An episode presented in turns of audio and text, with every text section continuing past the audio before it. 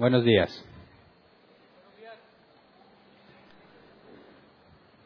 Espero que todos estén bien. Hoy vamos a eh, empezar a estudiar otro tema. Seguimos estudiando los fundamentos. Este es el tema número 49. Y eh, el miércoles acabamos de estudiar lo referente al orden de la salvación.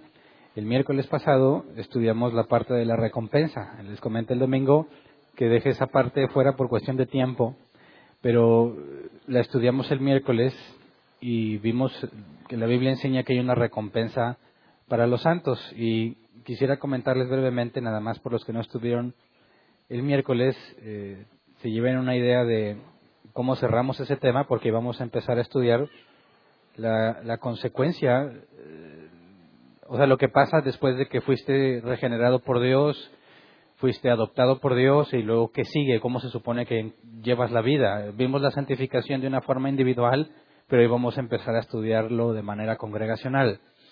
Entonces dijimos que la recompensa de la cual habla el Nuevo Testamento, tanto el apóstol Pablo como el apóstol Juan, Jesús mismo habla de la recompensa, la Biblia enseña que esto es algo eh, proporcional. Ninguno de nosotros va a recibir la misma recompensa.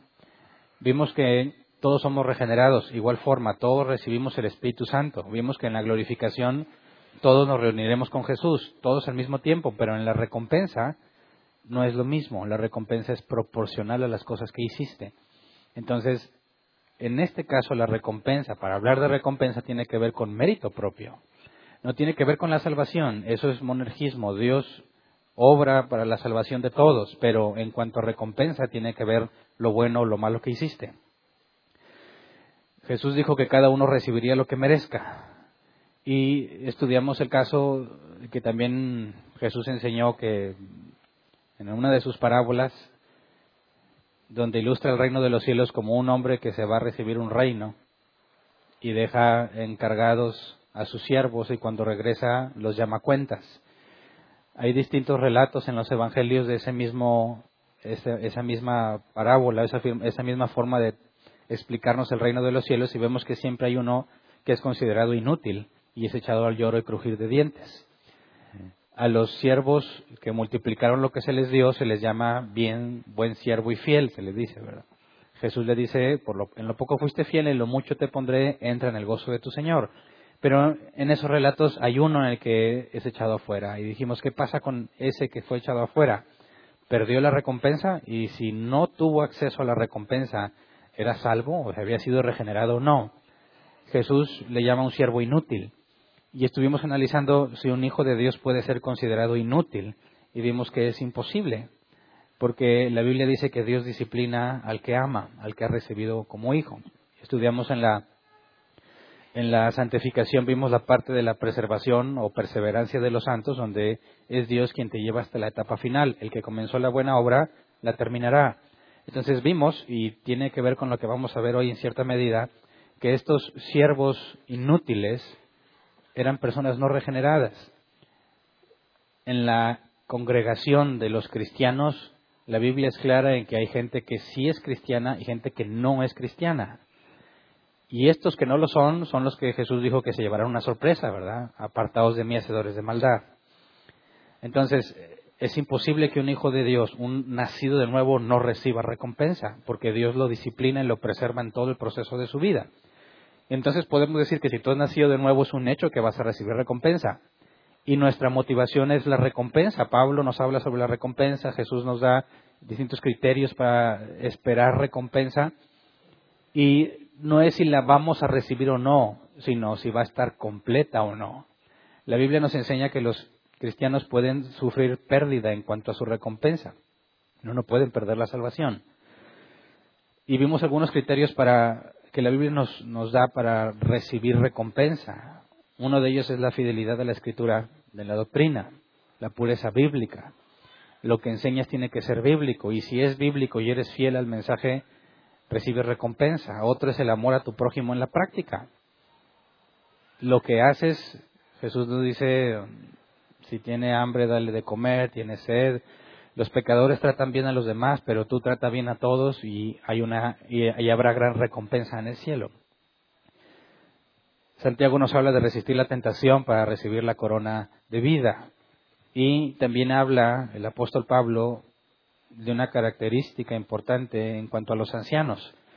Dice que deben servir con afán de servir, no por obligación ni por ambición de dinero, no deben ser tiranos, sino ejemplo.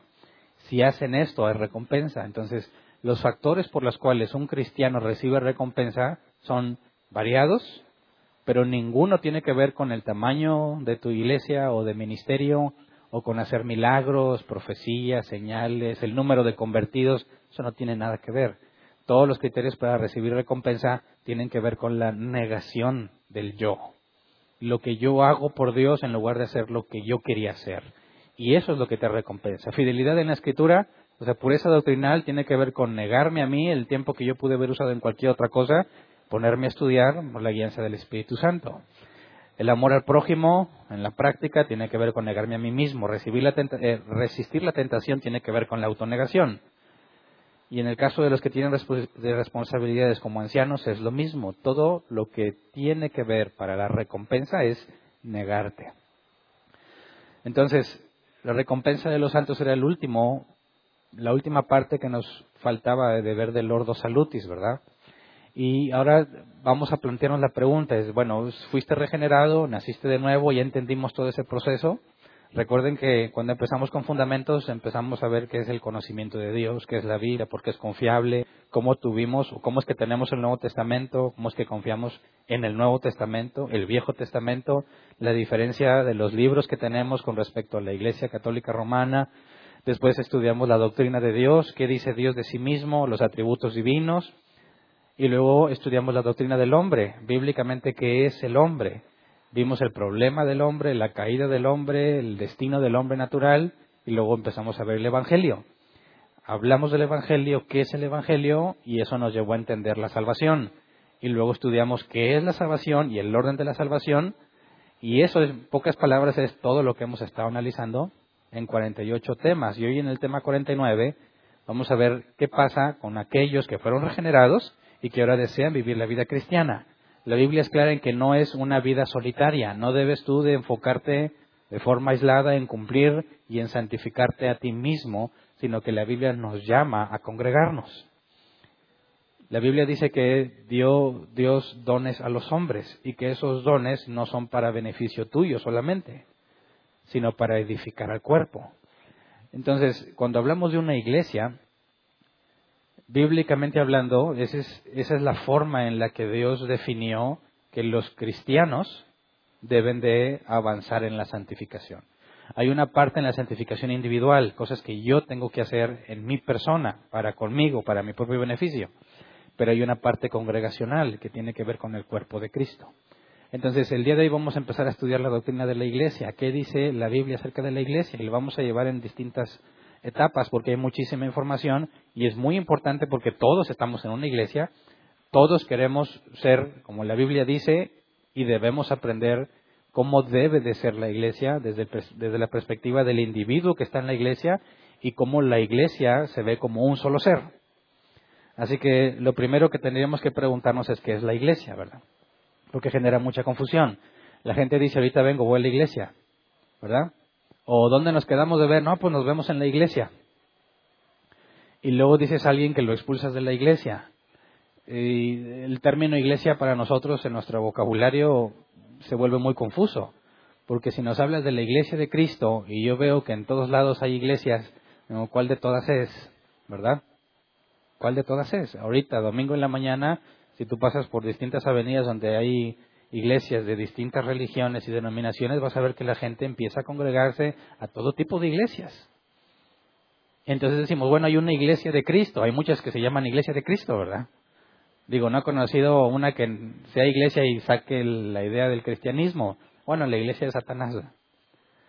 Pero si también Satanás tiene una iglesia, como es en ese caso, y yo voy a una iglesia, ¿cómo sé que la que voy no es, no es la de Satanás, verdad? Aunque me digan que son cristianos.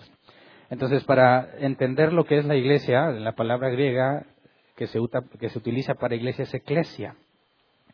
Y en su significado es llamar fuera. Eso es lo que significa eclesia o eclesía. Llamar fuera.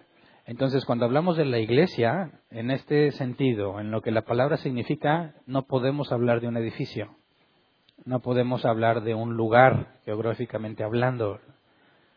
Es algo que fue llamado fuera. Y entonces aquí es donde tenemos que considerar las palabras de Jesús en Juan 17, 14 al 19, porque Jesús en la, esta oración que hace ante el Padre, que se le conoce como la oración sumo sacerdotal, deja o nos deja ver qué es lo que espera de aquellos que van a creer el mensaje que los apóstoles van a predicar. Y cuando Jesús, antes de morir, nos dice lo que Él le ruega al Padre que suceda con aquellos, los cuales somos nosotros, que creímos en el mensaje que los apóstoles predicaron, ahí nos lleva a entender cómo es que hablamos de la iglesia como ser llamados fuera. Vamos a Juan 17, 14 al 19. Dice, yo les he entregado tu palabra y el mundo los ha odiado porque no son del mundo, como tampoco yo soy del mundo. Pausa. Un poco de contexto. Jesús está rogando al Padre. En estos versículos es por los once. Judas ya no estaba, ¿verdad? Estaba por los once. Judas nunca fue considerado un verdadero apóstol, ¿verdad? Judas no estaba ni siquiera con ellos en ese momento, ¿verdad? Judas no forma parte de esta oración. Rogó Jesús por los que eran del Padre, ¿verdad? No por el mundo, sino por los que el Padre le dio del mundo. Y aquí nos dice, el mundo los ha odiado porque no son del mundo, como tampoco yo soy del mundo. Ahora, está hablando de estos apóstoles o sus discípulos como alguien que no es del mundo, ¿verdad? Y Jesús dice, yo tampoco soy del mundo. Ellos no son del mundo, yo tampoco, y el mundo los ha odiado. ¿Por qué los odia el mundo? Porque no son del mundo, no son como el mundo, son diferentes.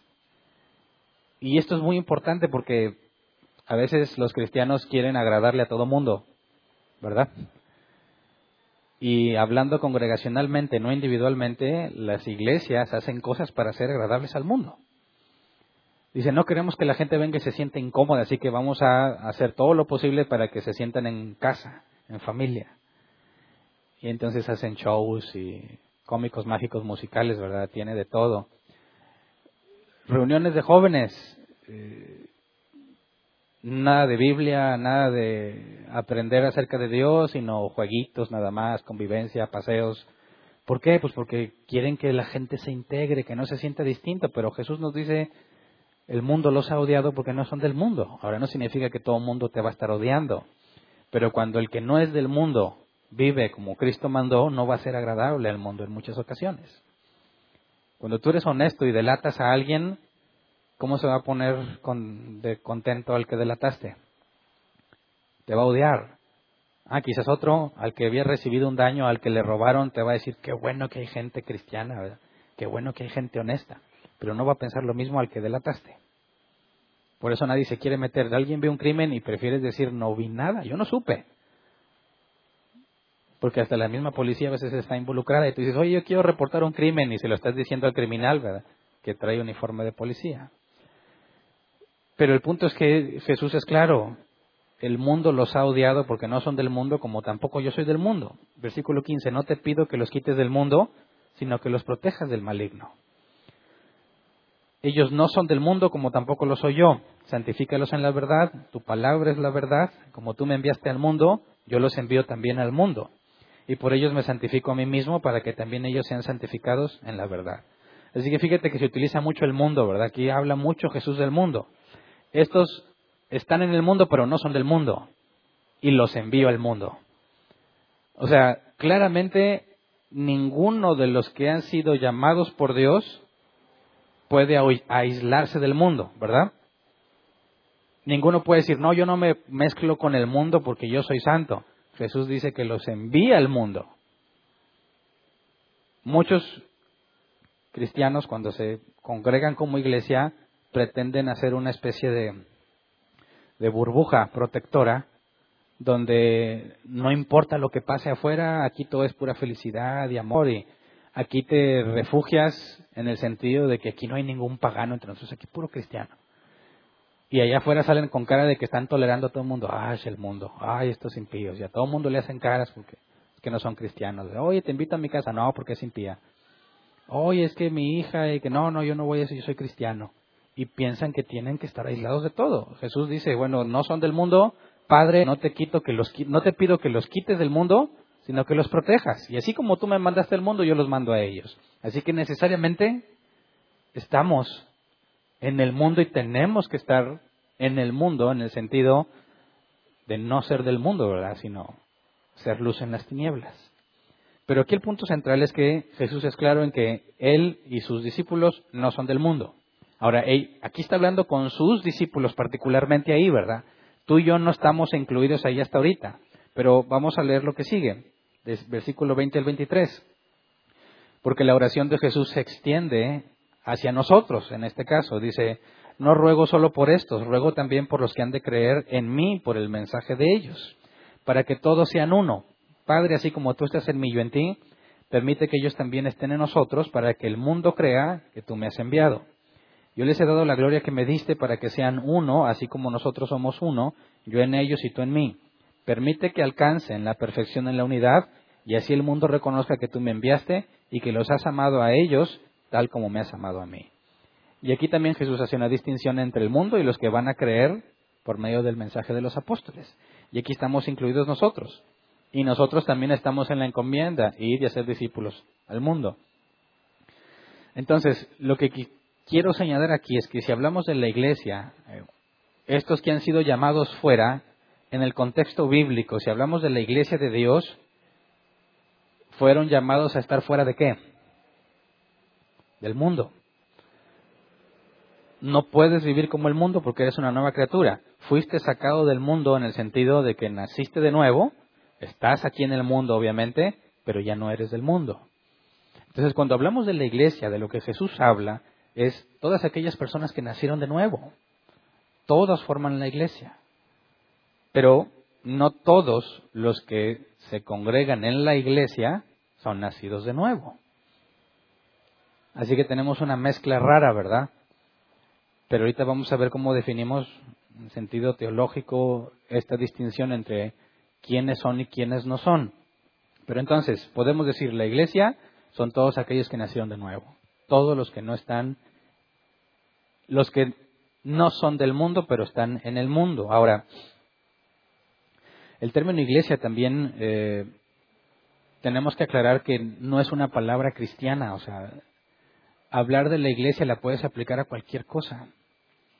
Cuando hablamos de una iglesia, bueno, eso tiene que ver con Dios, ¿no? Por el sentido estricto, es algo que fue llamado fuera de otra cosa. Podrías tener una iglesia de puros vegetarianos que fueron llamados del fuera de, de los carnívoros, o no sé cómo puedo llamarlo puedes tener grupos de distintos tipos. De hecho, hay iglesias ateas. ¿Alguien ha sabido de alguna iglesia atea? ¿No? Sí hay, no en nuestro país, pero sí hay. Y se reúnen y tienen un formato muy similar al nuestro. Se congregan, alguien expone un tema. Obviamente el tema es cómo demostrar que no hay Dios o cosas así, ¿verdad?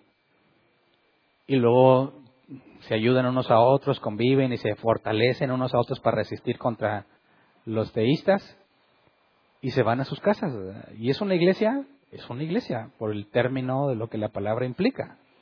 Así que cuando hablamos de iglesia tenemos que hacer una aclaración, la iglesia de Cristo, si estamos hablando de la iglesia que la Biblia enseña. Tenemos que hablar de la iglesia de Cristo, porque no todas las congregaciones son de Dios. Apocalipsis habla de sinagoga de Satanás, ¿verdad? Y la palabra sinagoga en hebreo es cuando las personas se juntan unas con otras. O sea, en el mismo en la misma ubicación geográfica, ¿verdad? Están unos con otros y esa, esa agrupación Jesús le llama sinagoga de Satanás. Entonces, ojo, cuando dice, no, yo voy a la iglesia, la gente asume que es una persona cristiana o que cree en Dios. Pero ese es el problema con nuestro lenguaje, ¿verdad? Eh, empezamos a utilizar las palabras con sentidos distintos o confusos y se pierde la noción de qué es realmente eso. Pero Jesús decía que en esta oración yo les he dado la gloria que me diste para que sean uno, así como nosotros somos uno. Entonces, ¿cuántas iglesias hay? Si vemos que la iglesia es conformada por aquellos que están fuera del mundo, todos los que nacieron de nuevo son parte de la iglesia, ¿cuántas iglesias de Jesús hay? Una sola. La oración de Jesús al Padre es para que sean uno así como nosotros uno. Somos uno. ¿Quién es uno? Tanto los que empezaron el mensaje que Jesús los envió, como todos los que creen el mensaje de ellos. Todos deben de ser uno. Así que creemos en una iglesia católica. Y antes de que rasgues tus vestiduras, la palabra católico significa universal. Entonces, cuando hablamos de la iglesia católica en nuestro contexto decimos, ah, los católicos romanos. Porque la iglesia protestante también cree en una iglesia católica, pero no romana, sino protestante. La palabra católico es universal. Si hay una sola iglesia, debe ser católica, pero no católica romana. ¿Me explico? No se confundan. Si tú ves algún texto donde habla de qué es la iglesia, te vas a encontrar que la iglesia es católica. Y a mí me confundió la primera vez que lo oí dije, estoy, estoy equivocado. Y cuando empiezas a entender la palabra dices, ah, ok, eso tiene mucho sentido. Si Jesús oró para que todos sean uno, entonces hay una sola mega iglesia, ¿verdad? Entonces preguntas, ¿cuántas iglesias hay? Una sola, pero yo veo muchas. Hay varias personas que me han comentado que son foráneos, llegan a Monterrey y dicen que se sorprenden de la cantidad de iglesias que hay aquí. Porque tú te puedes dar un recorrido por cualquier avenida y van a empezar a notar distintas iglesias, ¿verdad? Y el problema aquí en nuestra cultura es que cada iglesia se ve una especie como una empresa. Y dicen, bueno, si ahí se puso una iglesia, eh, es como el, puesto de tacos. Yo me acuerdo que alguien de Mercadotecnia me dijo, oye, si tú quieres poner un puesto de tacos, ¿dónde lo pondrías? ¿Donde hay otro puesto de tacos o donde no hay puesto de tacos? Y yo, usando mi lógica ignorante, ¿verdad? Dije, no, pues donde no hay, para que todos vayan a comprarme a mí. Y me dijo, no, porque nadie va a saber que ahí estás. Si tú quieres empezar a vender tacos pronto, ve donde la gente va a comprar tacos. Y ponles otra opción, ¿verdad? Y ya sea que estén aburridos o no les gustan, o van porque son los únicos, pues es más fácil que vayan y te compren a ti de perdido para saber qué tan, qué tan buenos son tus tacos. Y parece que muchas iglesias así le hacen, ¿verdad? Se pone una iglesia y está la otra iglesia enfrente y no se ven como de los mismos, ¿verdad? sino como competencia. Hace varios meses subí una, un meme al grupo de miembros que me dio mucha risa cuando lo vi porque decía, bienvenido a casa infiel, así decía una lona, ¿verdad? Y dice, eso es lo que el pastor te dice cuando se enteró que visitaste otra iglesia. bienvenido a casa infiel. Eh, porque se ve como que, oye, como, como que te estás yendo a la competencia. Y eso es absurdo porque la iglesia es una, pero no se entiende, no, no lo llevan a la práctica. Se esfuerzan por ver quién tiene más gente, ¿verdad? Dicen, ¿y cómo vas tú? No, pues yo llevo tantos. No, a mí me está yendo mal, nomás tengo estos poquitos. Y cuando se organizan varias iglesias, dicen, bueno, ¿quién va a ser aquí el que dice cómo se hacen las cosas? Pues el que tenga más gente. Y tratan de ver qué negocio prospera más, como si la iglesia fuese un negocio. Claro que hay un beneficio en que haya mucha gente en la iglesia, ¿verdad? Qué bueno, nos alegramos en que haya personas buscando a Dios pero no es un factor que determine, eh, bíblicamente hablando, si tú eres mejor iglesia que, que otras, ¿verdad? ¿Cuántos discípulos tuvo Jesús al fin de su ministerio? ¿Cuántos le quedaron de las enormes multitudes que le seguían? Once. Si tú quisieras poner ese mismo criterio que tienen las iglesias ahora, si lo aplicas a Jesús, dirías, uh, pues qué fracaso. Lee Juan 6, Juan 10. Había mucha gente que lo seguía y luego Jesús empezó a hablarles palabras difíciles. El que no coma mi carne y beba mi sangre no puede vivir. ¿Cómo que comernos tu carne y bebernos tu sangre? Y les habló de forma complicada y se fueron. Todos lo dejaron, se quedaron los suyos nada más. Bueno, y Judas. Y les dijo Jesús, ¿ustedes también se van a ir? ¿A quién iremos si solo tú tienes palabras de vida eterna? Y muchos dirán, uh, pues qué fracaso, tenías un chorro de gente, diste un mensaje complicado y se te fueron. Por eso no, no prediques difícil, predica puras cosas fáciles. Si la iglesia es una, tenemos un grave problema en nuestra ciudad, en nuestro estado y en nuestro país, porque parece que nadie le interesa eso. ¿Verdad?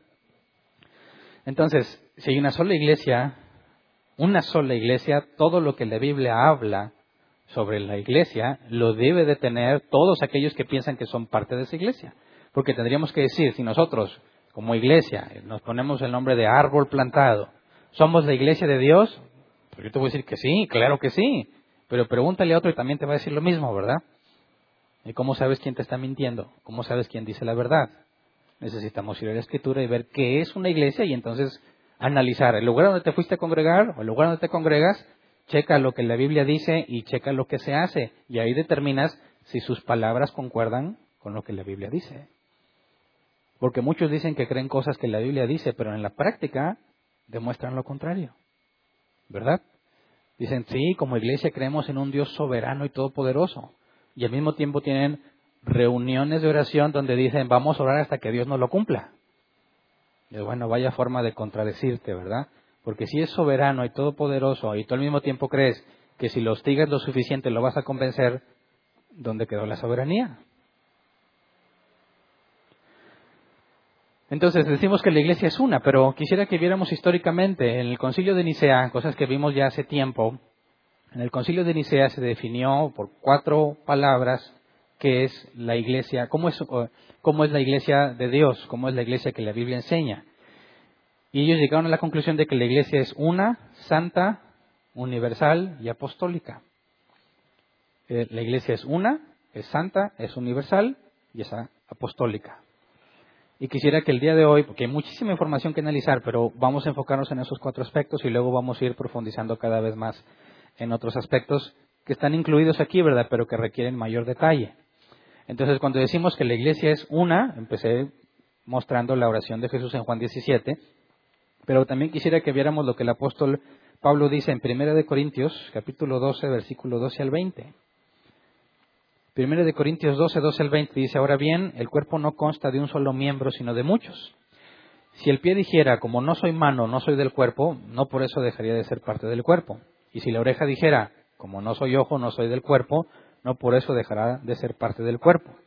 Si todo el cuerpo fuera ojo, ¿qué sería del oído? Si todo el cuerpo fuera oído, ¿qué sería del olfato? En realidad, Dios colocó cada miembro del cuerpo como mejor le pareció. Si todos ellos fueran un solo miembro, que sería del cuerpo. Lo cierto es que hay muchos miembros, pero el cuerpo es uno solo. Y esa es la forma en la que Pablo habla sobre la iglesia.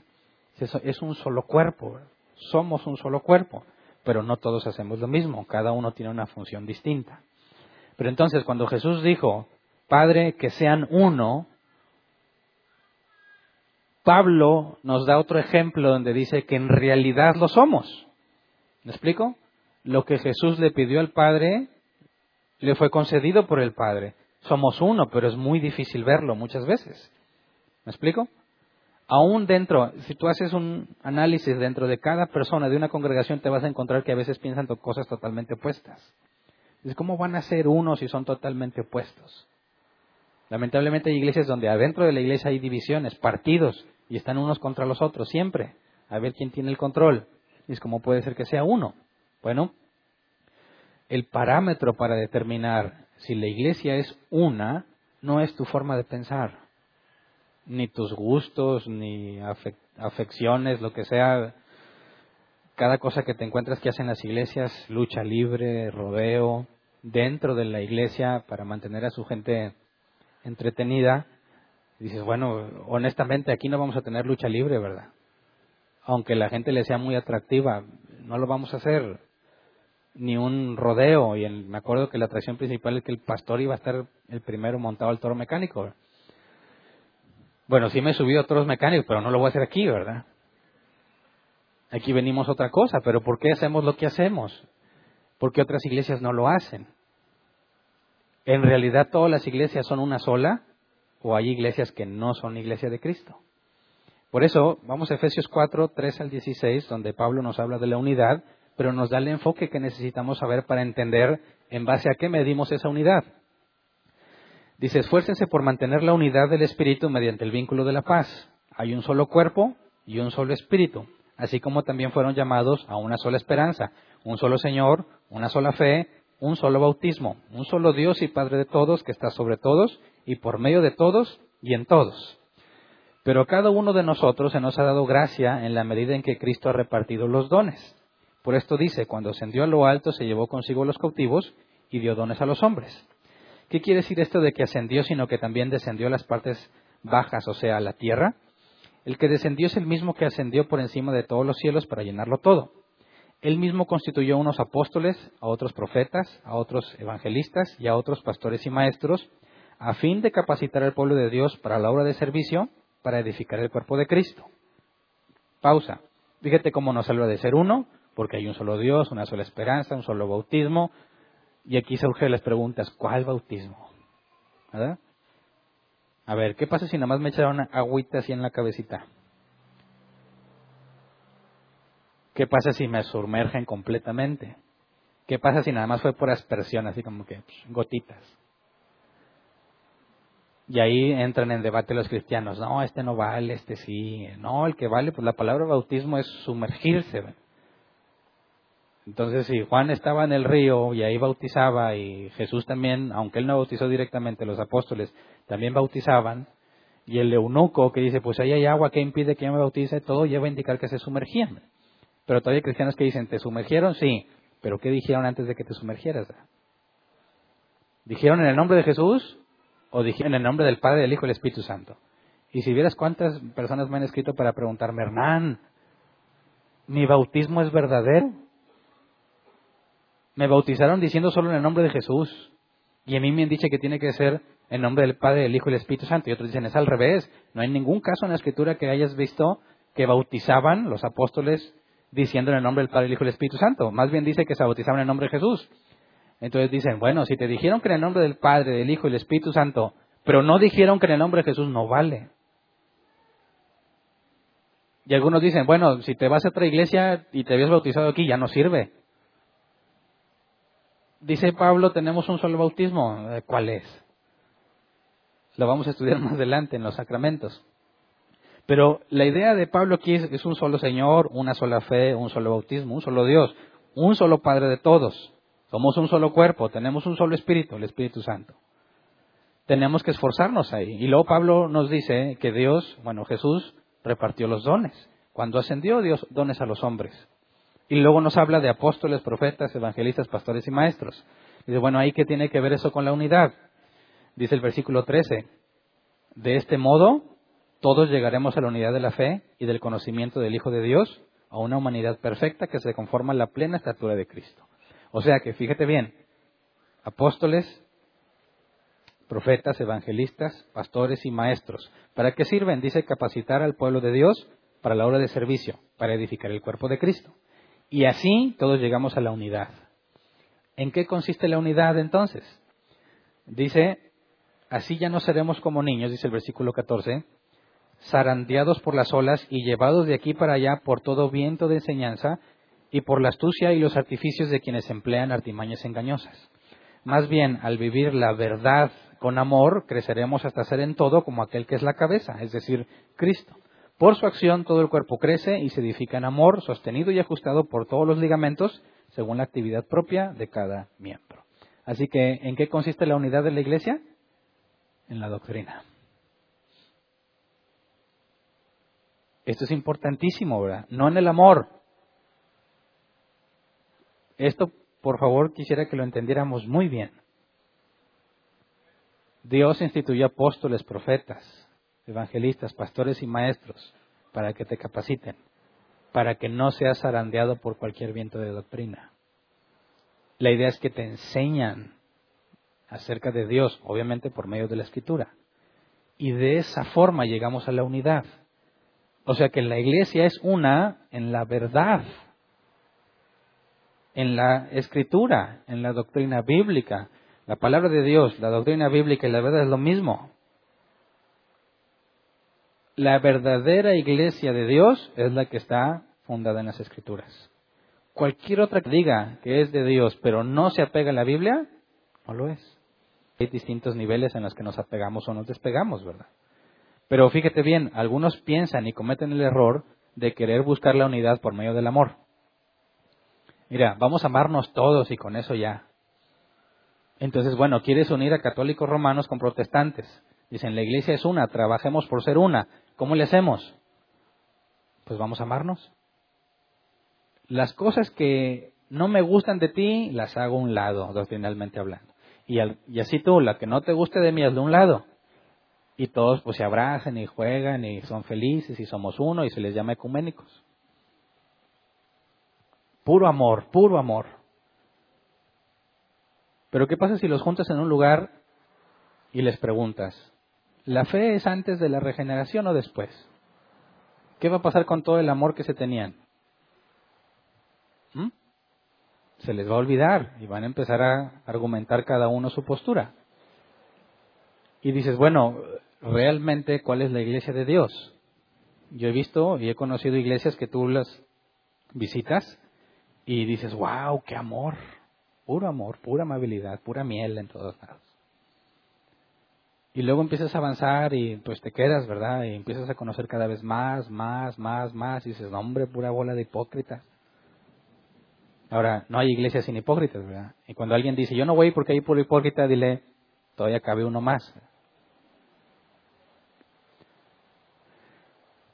Pero empiezas a ver que a la hora de vivir ya no es la miel sobre hojuelas, ¿verdad? Ya no es el amor. Hoy estoy en problemas y esto, no, es que andas en pecado, arrepiéntete. Y si no sales adelante y sigues en problemado, te van a hacer a un lado porque seguramente sigues en pecado y se acabó el amor. Ahora, una forma más fácil de ver cómo se acaba el amor es hacer una pregunta bíblica al pastor. oye, pastor, explícame esto. Y te da una explicación y dices, no, es que no, no cuadra. Y te trata de explicar de otra manera, es que no cuadra. Y cada vez vas a ver cómo la alegría empieza a menguar, menguar, menguar, menguar, menguar. Hasta que vas a terminar expulsado. ¿Y el amor? ¿Por qué no triunfa el amor ahí? Dicen, bueno, mira, si nos vamos a llevar bien, olvídate de la Biblia. Olvídate de la doctrina. Deja a un lado eso. Me acuerdo que no hace mucho un pastor me contactó para buscar que las iglesias, es decir, esta iglesia y la de él, pues empezáramos a, convivir. Y había otro grupito, que había otras como tres, cuatro iglesias y estaban buscando expandir su, su compañerismo, ¿verdad? Y me dice, oye, te invito a desayunar y vamos a platicamos y vemos cómo hacemos aquí un buen acuerdo y y que nuestros jóvenes pues conozcan a los tuyos y prácticamente así como que un intercambio de ganado. Yo tengo aquí unos solteros, allá tú tienes uno, chance y pega. No me dijo así, pero así lo entendí, ¿verdad? Hacemos eventos de jóvenes y los juntamos y que se conozcan y salen cosas muy bonitas y, y todo se veía muy, muy bien, ¿verdad? Y le dije, oye, ¿y cuál es, cuál es su base doctrinal? Y ahí se arruinó la reunión. No, no, eh, eh, aquí no hablamos de eso. Aquí es amor, compañerismo. Bueno, ¿y cómo determinas si alguien va bien o va mal? No, Berna, no, no, no. Tú te complicas mucho la vida. Esas cosas no. Compañerismo, amor. Pero ¿cómo, bueno, ¿cómo sabes si alguien puede ingresar o si tienes que sacar a alguien? No, Hernán, aquí no, no sacamos a nadie. Y se empezó a molestar y molestar y terminó mal el asunto.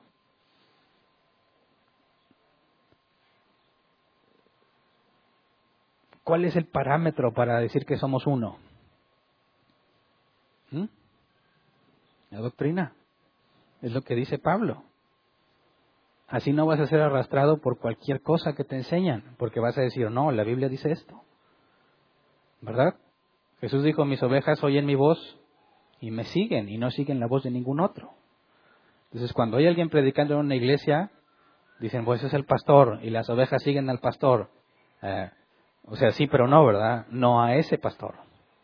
Las ovejas de Cristo siguen a Cristo. Y para que un pastor haga que las ovejas sigan a Cristo, tiene que enseñar lo que Jesús enseñó, o la doctrina de los apóstoles, que fueron los que fueron enviados por Él. De manera que no me está siguiendo a mí, sino que yo te hablo a Jesús y juntos seguimos a Jesús. ¿Verdad? Así que si en algún lugar se enseña y se dice otra cosa y la gente lo sigue a Él, no son ovejas de Cristo. Pero no sé si te puedes dar cuenta que hablar de unidad en términos doctrinal genera división, ¿sí o no? Y dices, qué irónico, no, o sea, vamos a ver cómo le hacemos para estar unidos y vamos a terminar divididos. Porque la doctrina divide, ¿verdad? Es un hecho, la doctrina divide. Gálatas 1.8, pero aun si alguno de nosotros o un ángel del cielo les predicara un evangelio distinto al que les hemos predicado, que caiga bajo maldición. La doctrina divide, es un hecho, ¿verdad?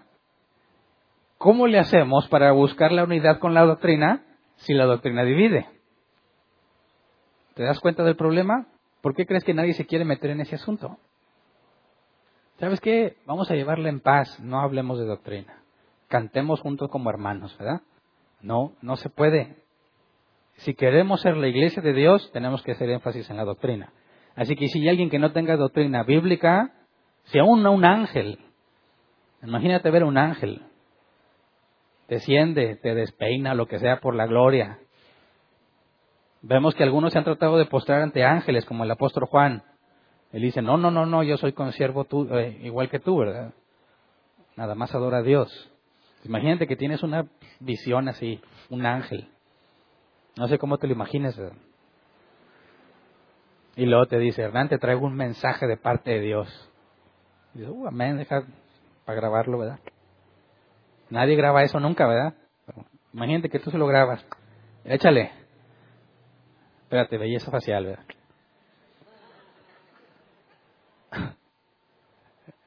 Nunca la uso yo, pero me dijeron que ahí está la opción. ya me descubrí. Este, y el ángel te dice, no, pues mira, ahí te va el mensaje. Y te dice una sarta de mentiras que no vienen en la Biblia. Alguno dirá, wow, tuve una visión y un ángel me visitó. Sí, sí, lo que tú quieras, pero ¿qué te dijo? No, pues un chorro de cosas que la Biblia no dice. Sea maldito el ángel. Que sea maldición. Es un maldito por Dios. ¿Qué onda? ¿Por qué tan agresivo? Porque es lo que dice Pablo, que caiga bajo maldición tal ángel. Lo más preciado que tenemos es la palabra de Dios. Y si alguien asegura ser de Dios, pero no toma en cuenta la palabra de Dios, que caiga bajo maldición. ¿Te das cuenta? Se traza una línea, una división. Somos iglesias cristianas, dicen algunos. No, no, no, discúlpame. ¿Cuál es tu base doctrinal? Eso no me importa. Entonces, trazamos una línea. No puede ser iglesia de Dios si ignoras la palabra de Dios. Oye, pero hacemos buenas obras, le construimos casas a la gente, tenemos lugares para que coman y un montón de cosas. Eso no me importa, ni a Dios le importa. Si no estás en la doctrina bíblica, nada de lo que haces cuenta. No eres una iglesia cristiana, aunque te asegures a ti mismo y te convenzas que por tu nombre ya debes de serlo. Entonces se vuelve muy difícil. Vamos a hablar de la unidad en la iglesia. ¿Quién quiere hablar de la unidad en la iglesia con más iglesias? ¿En qué va a terminar el asunto? Eh, es que ese, problema lo tenemos nosotros porque aquí en las iglesias no les importa la Biblia. Pero checa en la historia el concilio de no sé qué y el concilio de no sé qué. Para empezar, Hechos 14 y 15, el concilio en Jerusalén. Todos se reúnen a ver qué dice la Biblia y llegar a una conclusión. Qué hermoso sería ver eso en nuestra ciudad, ¿no? Oye, se levantó una doctrina errada, un concilio, y se juntan todas las iglesias y examinan la Biblia y determinan con la Biblia si es una herejía esa nueva enseñanza o no, y lo hacen una declaración. A todas las iglesias les decimos, por medio de todo este estudio y todo, concluimos que esa doctrina está mal o está bien. Imagínate. Pero si aquí llegas a otra iglesia y decimos, oye, ¿dónde está tu doctrina? No, aquí no, aquí no, no hacemos eso.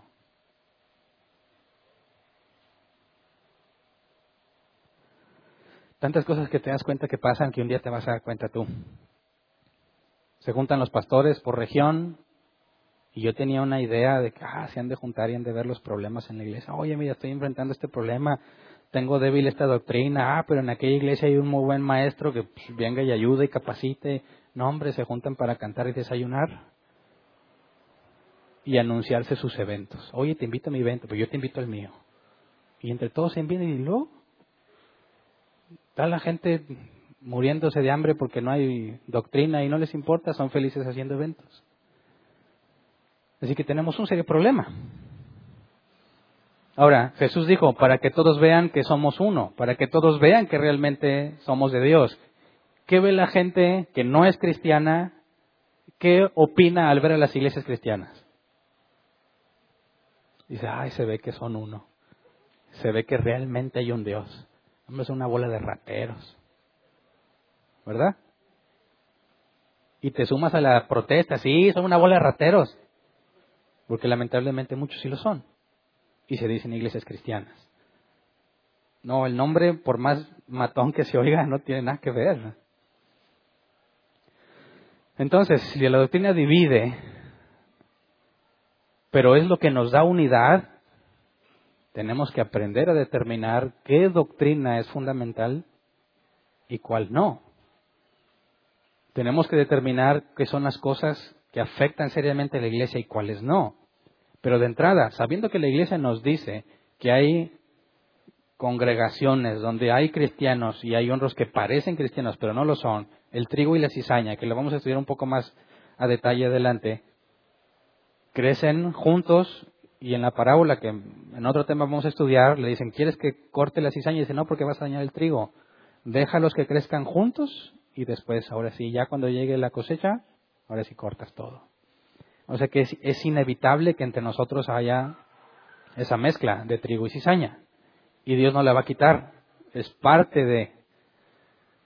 Eh, el apóstol Pablo decía que era necesario que entre nosotros hubiese divisiones pero también estudiaremos más adelante. Entonces, cuando hablamos de eso y decimos, a ver, yo aquí veo una iglesia, árbol plantado, todos son hijos de Dios, a ver, ¿quién me quiere decir de una vez quién no es?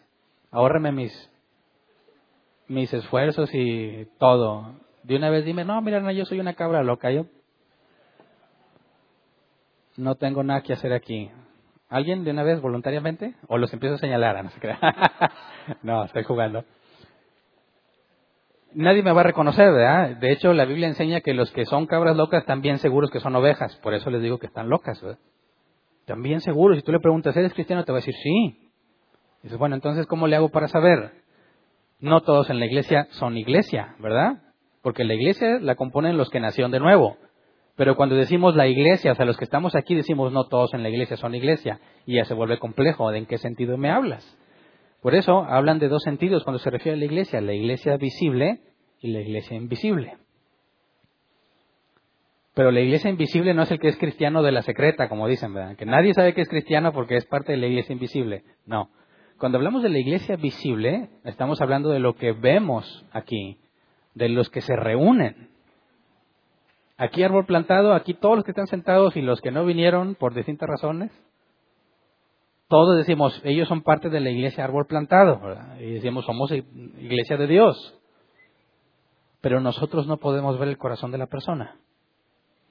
No podemos detectar a los que están con nosotros, pero no son de nosotros. Entonces, cuando hablamos de la iglesia visible, hablamos de esa mezcla, trigo y cizaña. Y la iglesia visible está compuesta de los trigo y la cizaña, de gente que nació de nuevo y gente que no. Y nosotros, dice la Escritura, por medio de lo que nos enseñó Jesús en Mateo 18 y lo que vemos que Pablo hizo con determinadas personas, se administra la disciplina en la iglesia, que también vamos a estudiar más adelante, para que aquellos que no son, pero piensan que sí, sean expulsados, o si definitivamente parece que no, pero sí, en la expulsión buscamos arrepentimiento, evidencia de arrepentimiento. Pero entonces cuando hablas de la iglesia visible, es toda la bola, todos juntos, todos revueltos, no sabemos. Dicen, oye, ¿ese qué onda? ¿Era cristiano o no? Iba a la iglesia y hacía lo otro y todo. Bueno, formaba parte de la iglesia visible, pero no era de la iglesia invisible. ¿Cuál es la iglesia invisible? La verdadera, la que está formada por los que nacieron de nuevo. ¿Y por qué le decimos invisible? Porque nosotros no la podemos ver. Dios sí, ¿verdad? Dios ve los corazones. Él sabe aquí quién es y quién no es, pero nosotros no. Por eso hablamos de una iglesia invisible. Y hay un ejemplo que a mí me ayudó mucho a entenderlo. Cuando hablamos de la iglesia visible e invisible, tendríamos que decirlo así. Esta es la iglesia visible. Todos los que vienen y se congregan en este lugar específico San Nicolás de los Garza. Dice, oye, ¿tú eres de la iglesia de árbol plantado? Sí, ¿cómo sabe? Porque te he visto ahí, ¿verdad? Algunos se encuentran en la calle y ni saben que son de la misma iglesia. Y luego, bueno, ¿cuál es la iglesia invisible? Bueno, la que Dios ve, de todos los que están aquí, Dios diría, déjame te, te trazo la iglesia invisible. Y Dios diría, mmm, sí, sí, cómo no, aquí y ya.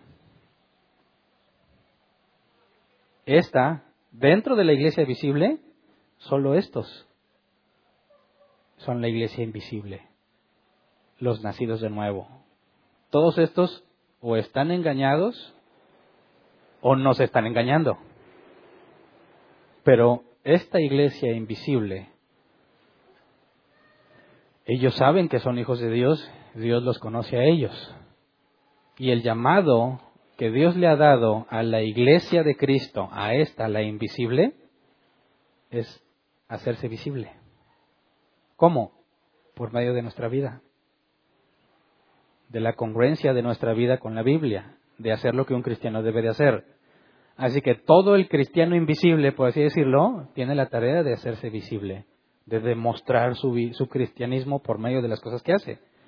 Santiago nos habla, tú dirás, tienes fe y yo tengo obras. Muéstrame tu fe sin tus obras, yo te muestro mi fe por mis obras. Entonces cuando dices, voy a la iglesia, ¿de cuál hablan? De la visible, ¿verdad? No puedes ir a una iglesia invisible. Es universal, está en todos lados. Quien es nacido de nuevo forma parte de esa iglesia. Entonces, hablando de la iglesia invisible, que son los verdaderos nacidos de nuevo, no los que están engañados o pretenden engañarnos, decimos que la iglesia de Dios es una. ¿Cuál va a ser la característica de ellos? Que oyen la voz de Jesús y lo siguen. Todos están trabajando en santidad, ¿verdad? Todos tienen errores todavía, pero doctrinalmente deben de tener el mismo fundamento porque son ovejas de Cristo. Entonces imagínate que le pensamos en que este círculo grande es la iglesia visible en nuestro estado. Y aquí están todas las personas que van a alguna iglesia cristiana, todos, todos. Y cuando hablamos de la iglesia invisible, puede ser que este que esté aquí se congregue en no sé dónde, y este otro se congrega en otra parte, y este de aquí se congrega allá. Es decir, no es el lugar donde congregas, sino el nuevo nacimiento que te lleva a la doctrina bíblica. ¿Ok? Entonces, ¿eres parte de la iglesia visible o de la invisible? Es muy importante saberlo, ¿verdad? ¿Estás en una iglesia donde se esfuerzan por hacer visible lo invisible o eso no importa? Eso es muy peligroso. Si tú estás en una iglesia o piensas o has estado y dices, oye, aquí nadie le importa eso, ¿qué estás haciendo ahí? La tarea del verdadero cristiano es hacerse visible. Y sabemos que es un proceso global, digo, gradual. Y ese es el segundo punto en la iglesia. La iglesia es una y la iglesia es santa. ¿A qué nos referimos en que la iglesia es santa? Bueno, porque todos, cada uno de los que componen la iglesia invisible, si nacieron de nuevo, son personas santas. ¿Verdad? ¿Pudiese ser la iglesia no santa compuesta de puros santos? No se puede. Y te dice, oye, ¿qué cosas hace la iglesia? Es la suma de lo que sus individuos hacen. Así que la iglesia de Cristo es santa. Sabemos que la santidad ya la estudiamos, es un proceso gradual, ¿verdad? Seguimos teniendo errores, tenemos muchos errores. Pero vamos a ver que Dios nos preserva, que Dios nos corrige, nos disciplina, nos instruye.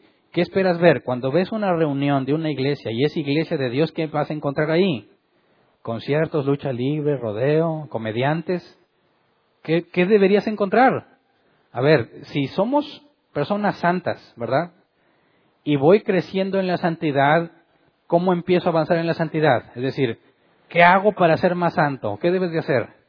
Lo que la Biblia enseña. ¿Qué pasa si no estudias la Biblia? No puedes crecer en la santidad, ¿verdad? Por eso hay gente que se le llama mm, inmadura, por decirlo en forma amable. Una persona inmadura puede ser negligente, es inmadura por negligente o es inmadura porque está reciente. Pero cuando es inmaduro por negligente, dices, bueno, pues, ¿es santo? Pues sí, ¿verdad? Pero va a ir creciendo, pero si no, y si no lee y escudriña la Biblia, ¿cómo va a crecer? Se va a quedar estancado. Entonces la iglesia invisible es santa, persevera, se avanza, se enfoca en la escritura, que es lo que te lleva a la santidad, ¿verdad? Entonces, la iglesia es santa en el sentido de que todos en ella son santos. Y también, ¿se acuerdan de la palabra de santo? Apartado para. La iglesia es una institución distinta a todas las demás que hay, ¿verdad? Dios ha encomendado cosas a la iglesia que a ninguna otra institución le encomienda. Así que también es santa en ese aspecto, es una organización aparte. Pero quisiera que viéramos esa parte que les comentaba. Cuando alguien se queja de que en la iglesia hay puros hipócritas, ¿tiene o no tiene razón en el sentido estricto? ¿Sí o no? Claro que sí. Es cierto que hay hipócritas en la iglesia, es cierto. ¿Y eso es malo? Pues no debería de haber, ¿verdad? Pero en la santidad, ¿existe la posibilidad de que tú seas hipócrita por un periodo de tiempo? Sí, porque es gradual. Voy a empezar a caminar con Dios y de repente pues no, no me dan ganas de que se enteren muchas cosas que yo hago o digo. ¿Y cómo estás? Bien. ¿No es cierto? ¿Verdad? Y quieres simular que todo está bien cuando no está bien. ¿En qué te convertiste? En un hipócrita. ¿Alguna vez has sido hipócrita? Uh, muchas veces. Quizás algunos cuando me dicen sí, ya lo están siendo. Entonces, oye, es que hay puro hipócrita en la iglesia. Sí. Oye, y hay gente de lo peor. Pues sí. No, yo no voy hasta que sea una buena persona. Ah, no, no entendiste lo que es la iglesia, ¿verdad? Porque por eso venimos. Porque tenemos muchos errores. Porque tenemos muchos problemas. Porque necesitamos ayuda. A eso venimos a la iglesia. Entonces, ¿la iglesia es santa? Sí. ¿Está llena de gente emproblemada? Sí. ¿Y cómo se supone que debe de avanzar? Por los ministerios. ¿Verdad? Ahora, ¿estás en la iglesia y no haces nada? Bueno, si es porque eres nuevo, está bien, échale ganas. Pero si ya no estás nuevo, algo no está funcionando bien. Porque estás afectando el crecimiento del otro y tu propio crecimiento. Es, es incomprensible pensar que alguien no haga nada. Y más incomprensible que te encuentras de repente que soy cristiano, sí, y te congregas. No, no, porque yo no creo en las congregaciones. O sea, entonces no crees en la Biblia, ¿verdad? No, sí creo en Dios, pero no en las congregaciones. No, estás muy confundido. No, es que las iglesias son un mugrero. Sí, hay iglesias que son un mugrero, pero la iglesia de Dios es santa. Con muchos errores, pero es santa. Quizás las iglesias que has conocido no son de Dios, pero no puedes generalizarlo, ¿verdad?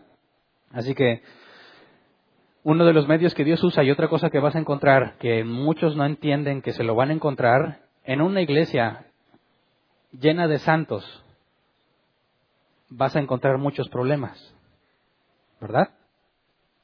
vas a encontrar, gente sufriendo, porque es por medio del sufrimiento que Dios capacita. Y si todos los de la iglesia son hijos de Dios y Dios los disciplina, los vas a ver con muchos problemas. Y hay gente que piensa que viene a la iglesia para estar bien. Y dices, bueno, en un sentido sí, pero el hecho de que vengas a la iglesia te va a generar más problemas. Y quiero que estés bien consciente de eso. Porque cuando tú vives en tu soledad, como Shrek en su pantano, ¿Quién te molesta? Nadie. ¿Con quién tienes que discutir? Nadie. Tú estás feliz, tú tu rollo y no te metes con nadie. ah, resulta que Dios te llamó. ¡Pum! Fuiste regenerado. Ahora te congregas. Bienvenido a los problemas. Ahora sí, ¿verdad? Porque tengo que encontrar la manera, y quisiera que quede bien claro, tengo que encontrar la manera de edificarte a ti cuando a veces no puedo ni conmigo mismo. ¿Te has puesto a pensar en eso? Dice, mira, tengo un montón de problemas y luego tengo que ir a la iglesia a edificar a los otros. ¿Y quién me edifica a mí?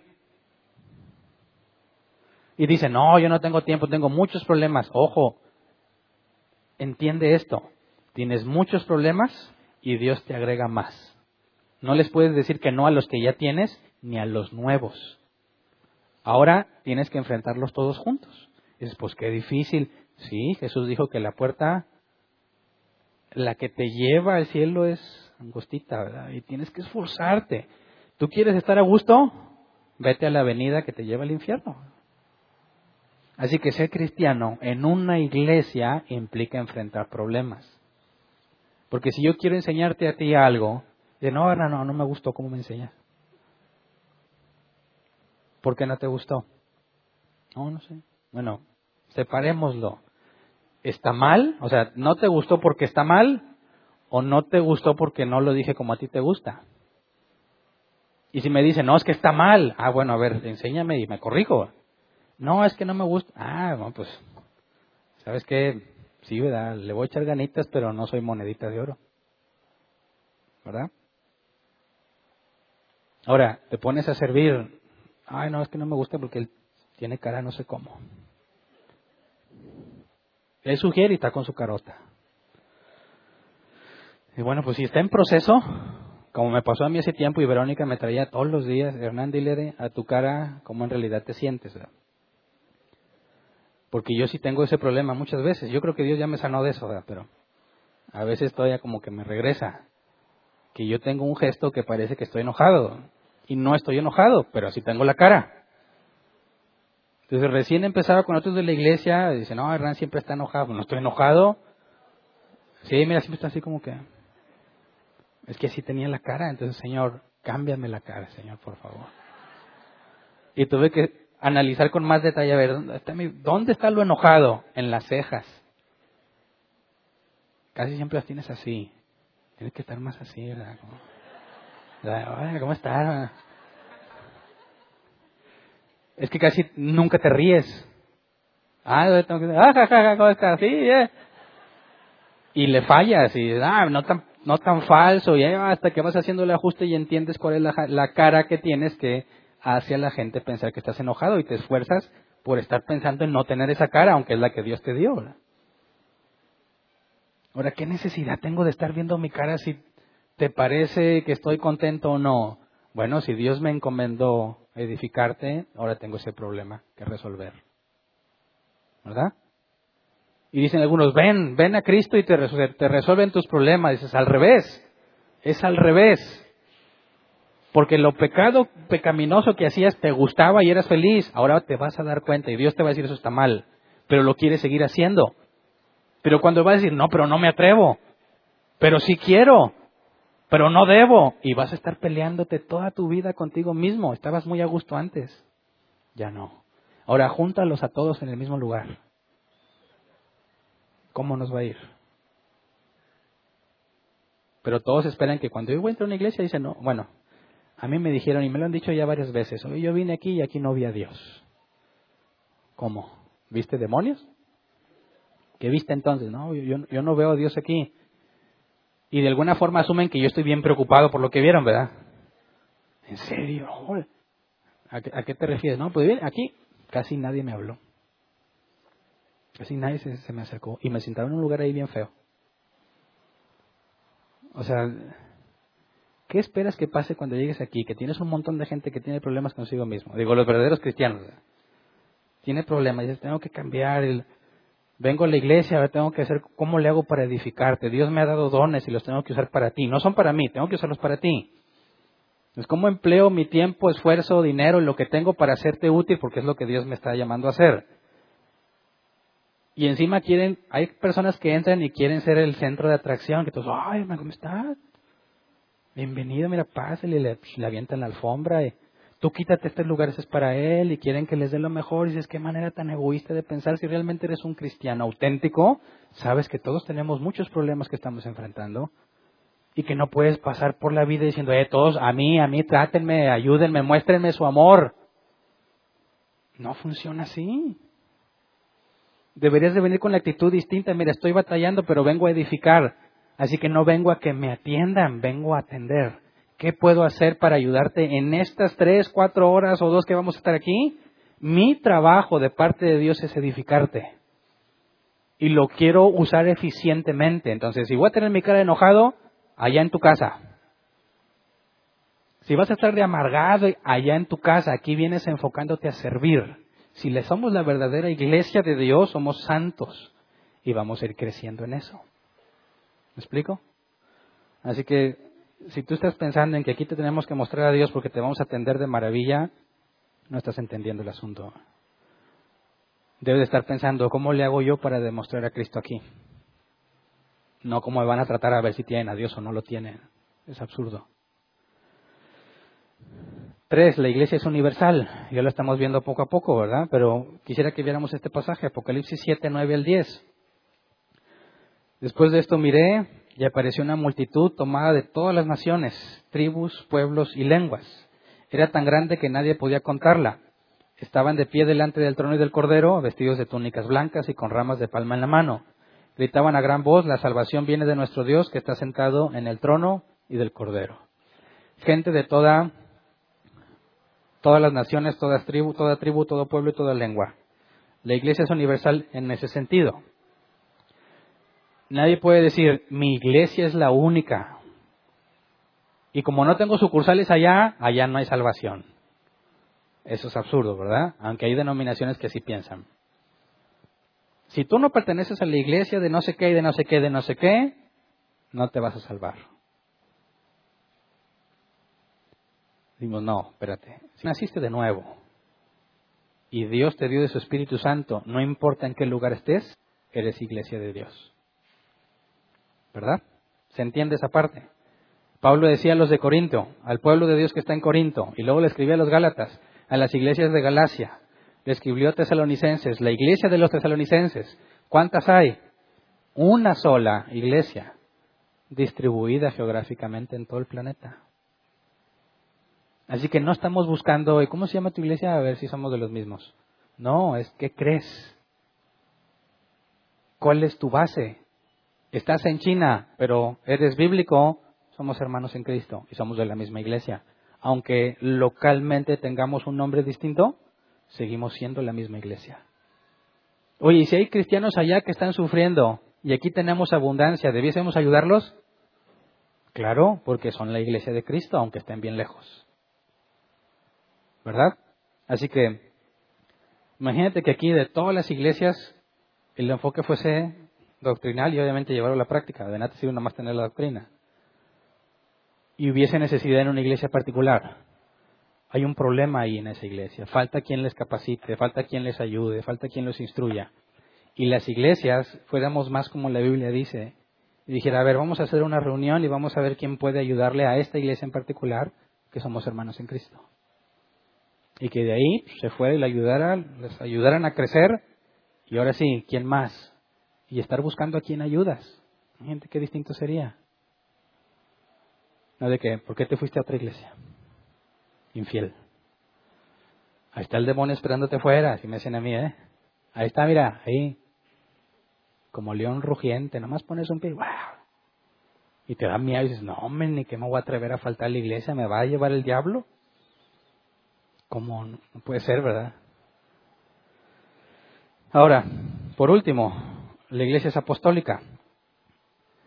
Escuché un predicador y por eso voy a poner el ejemplo. Escuché un predicador que ellos se llaman Iglesia Apostólica no sé qué, ya saben que hay muchas así, ¿verdad? Y él daba esta explicación que me sorprendió muchísimo, porque él decía, nosotros somos una iglesia apostólica y con otros nombres. ¿Cuál es la diferencia entre nosotros y los demás? Dicen que nosotros somos los verdaderos. ¿De cómo sabes que somos los verdaderos? Porque tenemos apóstoles. Mira, aquí está el apóstol tal y ahí está el otro apóstol. Aquí sí hay apóstoles, aquí está la iglesia apostólica. Obviamente, cuando decimos que la iglesia es apostólica, no estamos hablando de estos pseudoapóstoles modernos, ¿verdad? Porque alguna vez también me preguntaban, Hernán, ¿tu iglesia es apostólica? No, sí. ¿Cuántos apóstoles tienes? Ninguno. Entonces no son apostólicos. No, somos apostólicos en base a lo que la Biblia enseña. No porque tengamos apóstoles. Nadie puede ser apóstol hoy en día. Es absurdo. Y quien dice que es la verdadera iglesia porque tiene apóstoles está contradiciendo. Porque la iglesia está fundamentada sobre los apóstoles. Y luego vas edificando encima de ellos. No puedes poner otro fundamento arriba. Nadie actualmente cumple con los requisitos de un apóstol. Vamos a Efesios 2, 19 al 21.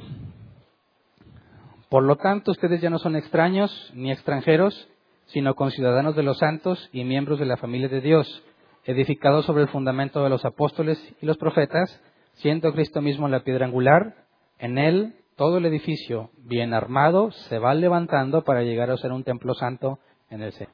Entonces, toma la analogía de la construcción. Tú pones el fundamento, apóstoles y profetas. ¿Se acuerdan que ya estudiamos eso? ¿Por qué son el fundamento los apóstoles y los profetas? Porque Dios habló a través de ellos. La revelación que tenemos del Antiguo Testamento es por medio de profetas. En el Nuevo Testamento es por medio de los apóstoles es el fundamento. Y luego vas edificando hacia arriba. Y luego llega alguien que dice, yo también soy apóstol. Y los rayos, ¿y a ti dónde te ponemos? Si el fundamento ya está puesto. ¿Verdad? No puedes decir, vamos para arriba, pero pues él dice que es apóstol, pues échale otro fundamento.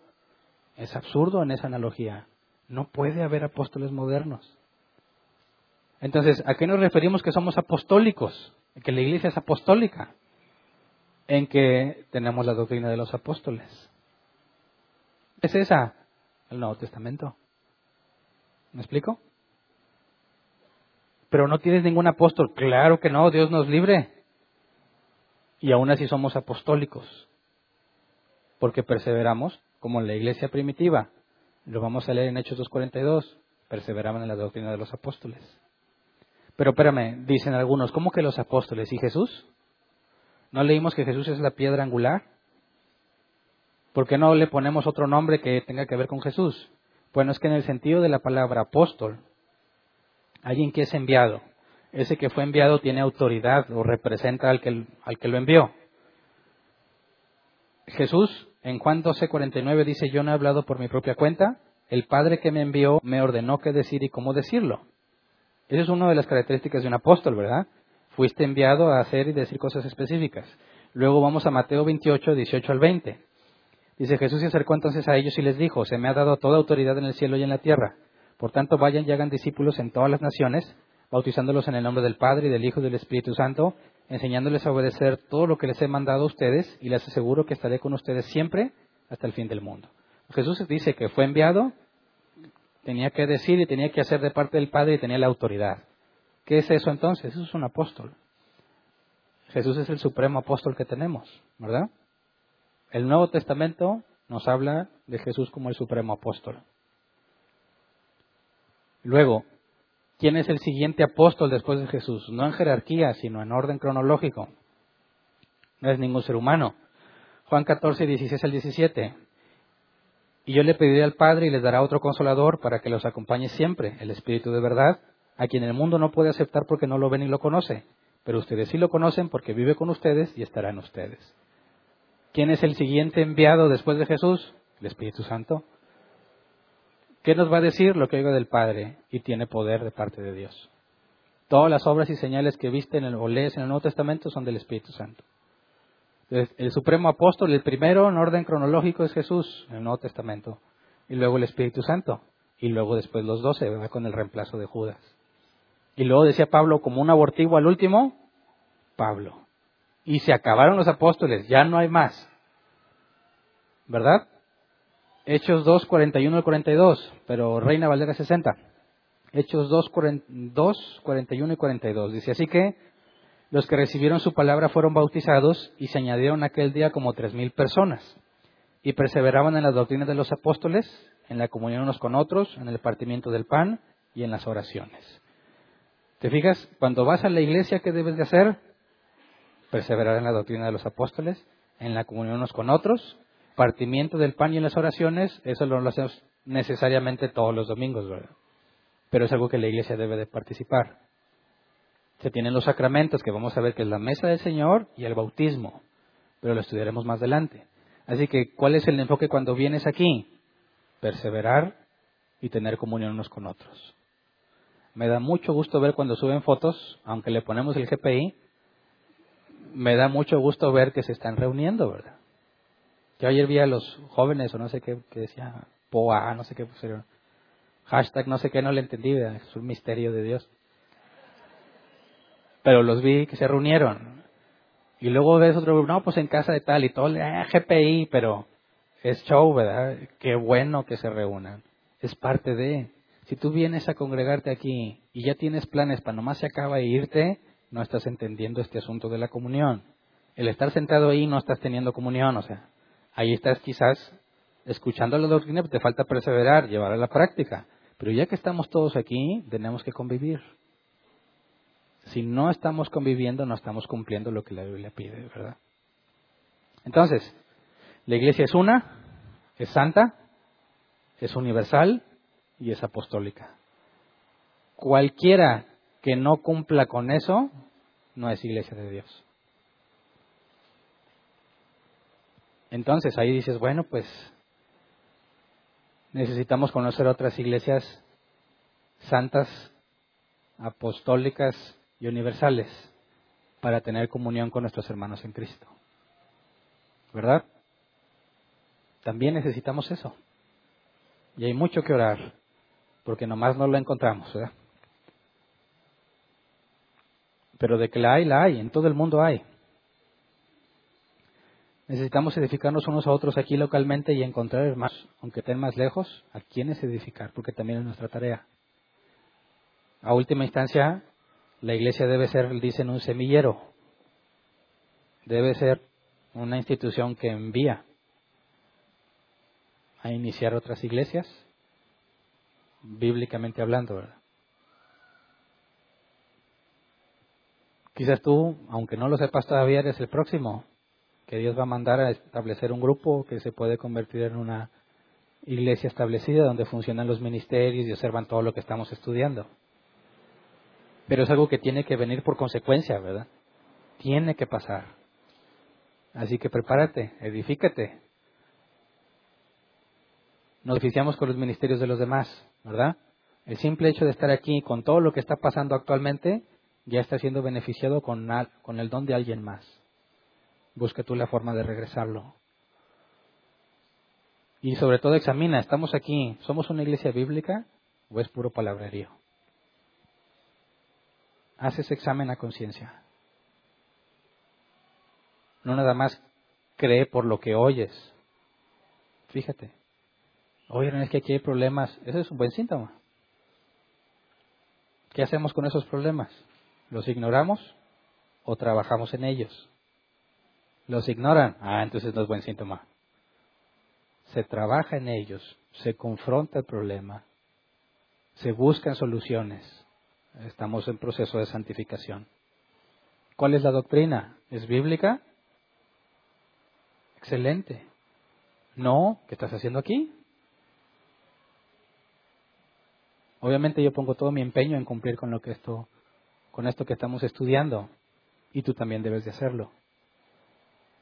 ¿A qué, ¿De qué denominación somos? Más adelante vamos a estudiar qué es eso de las denominaciones. Pero antes de ver denominaciones tienes que decir, ¿eres una iglesia de Dios? ¿Eres parte de la iglesia invisible? Investiguemos primero eso. Y si lo somos, ya después vemos qué onda con las denominaciones. ¿Los bautistas son iglesias de Dios o son del diablo? presbiterianos, metodistas.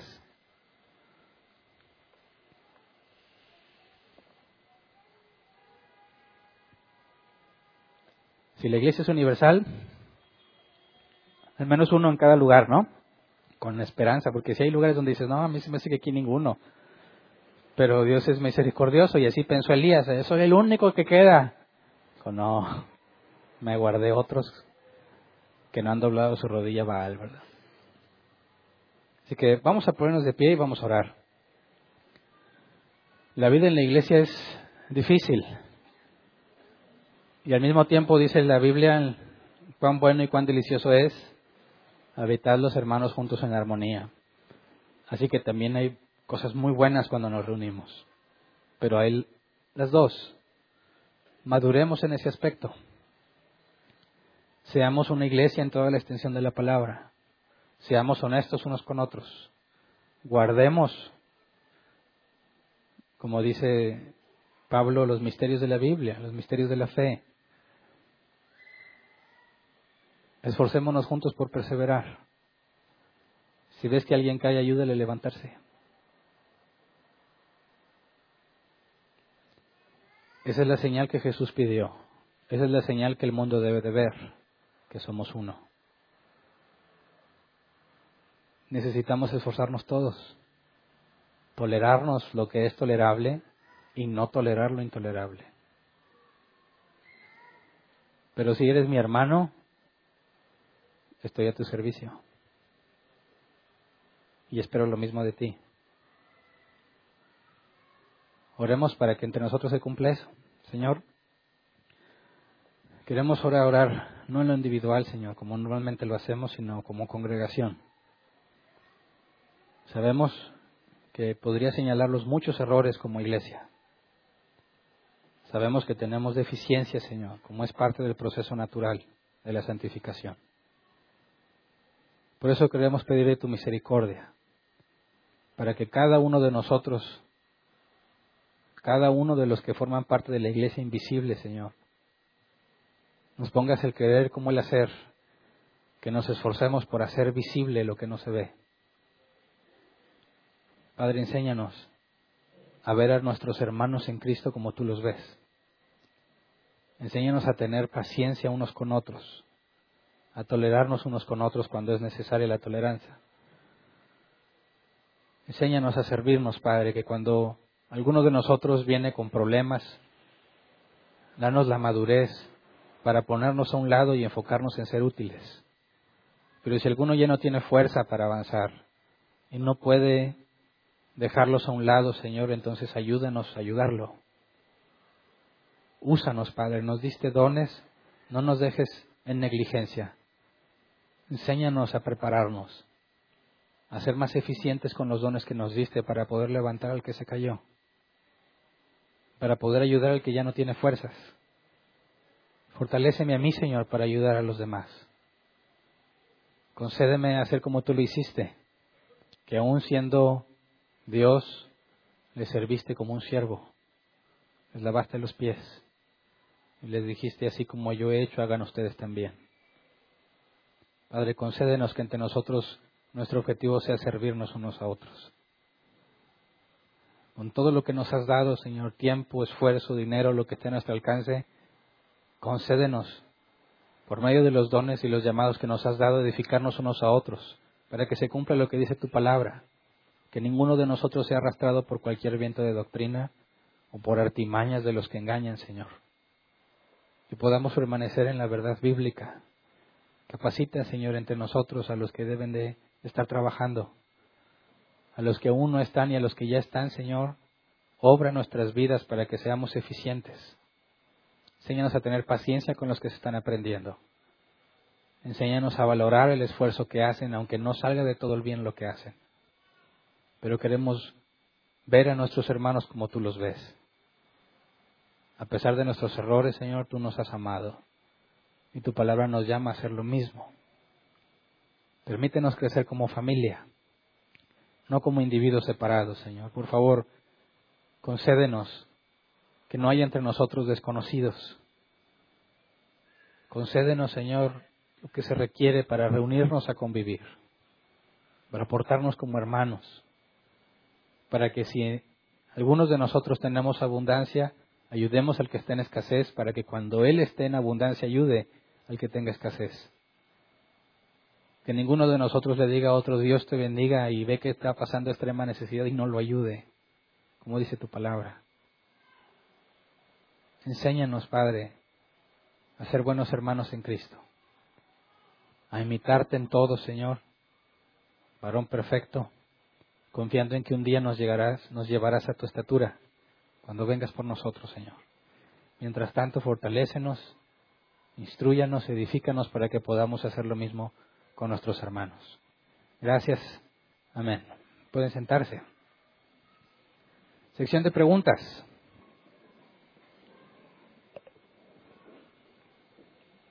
Tenemos 15 minutos para preguntas. Levanta tu mano y te llevan el micrófono. Si tienes más de una pregunta, da oportunidad a que todos los demás pregunten y si nos sobra tiempo, entonces pides el micrófono de nuevo, ¿ok? Una pregunta. Por acá hay una mano levantada y acá. ¿Ya está el micrófono?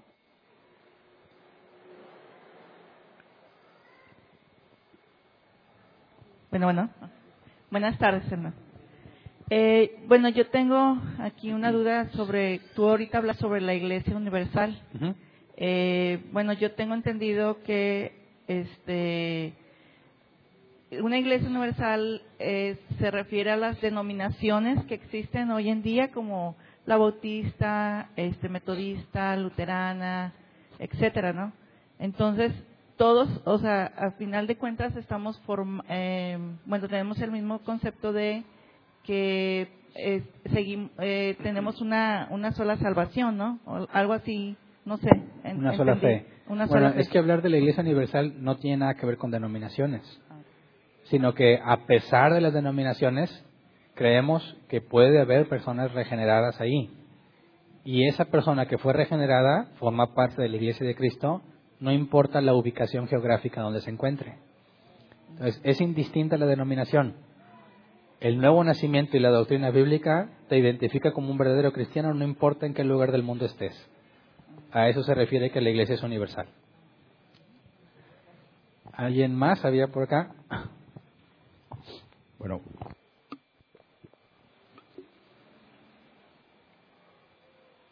No se oye. ¿Ya?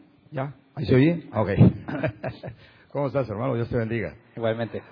Oye, este, bueno, son dos, uh, dos, dos, uh, vamos a decir, uh, puntos en los que a lo mejor eh, te entendí mal, pero son dos puntos en los que considero que a lo mejor sería bueno aclararlos un poquito más.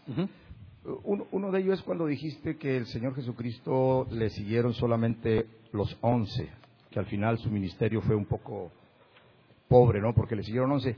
Yo creo que fueron un poquito más, ¿no, hermanos? En el sentido de decir, pues, ¿dónde dejaríamos a, a Esteban? ¿Dónde dejaríamos? Eh, lo, la Biblia dice que este, hubo otros hermanos que fueron eh, de alguna manera sustraídos de, eh, de, la, de, la, iglesia existente en aquellos días, farisea, etcétera, etcétera. Por ejemplo, tenemos a, a Nicodemo, tenemos uh -huh. a José de Arimatea, Saqueo, ¿verdad? Esteban, por uh -huh. ejemplo, Esteban que fue el primer mártir. Eh, pero no se podría considerar, digo, aquí es donde viene mi, mi, mi, mi, mi punto de vista, no se podría considerar que probablemente fueron, creo que cuando se reunieron ahí en el aposento alto, en el libro de los Hechos, uh -huh. capítulo 1, dice que este um, eran como 120, ¿no? 126, 120. Entonces no se podría considerar que si hubo seguidores y que no fueron solamente 11. Uh -huh. Me gustaría oír tu respuesta. Sí. Yo me refiero a los discípulos, los que estaban con él. Sabemos que María o María Magdalena, María la madre de Jesús, María Magdalena y otras que pudieron haber estado en el Calvario y todo, eh, no cuentan en este sentido cuando dice la escritura heriré al pastor y cómo dispersaré las ovejas. Eh, Jesús dijo que lo iban a abandonar en esa hora. Entonces, si consideramos la multitud enorme que lo seguía donde fuera, y a final de cuentas, ¿quiénes quedaron? Aún los discípulos que corrieron.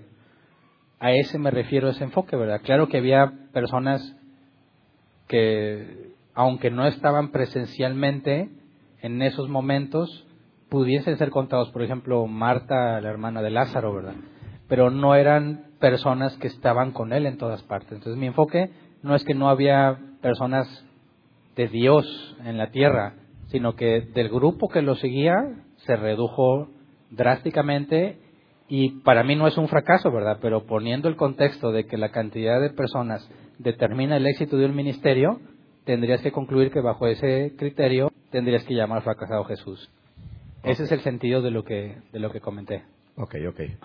Eh, el otro punto de vista era cuando comentaste de que eh, no estás de acuerdo en que, digamos, nosotros siervos inútiles somos.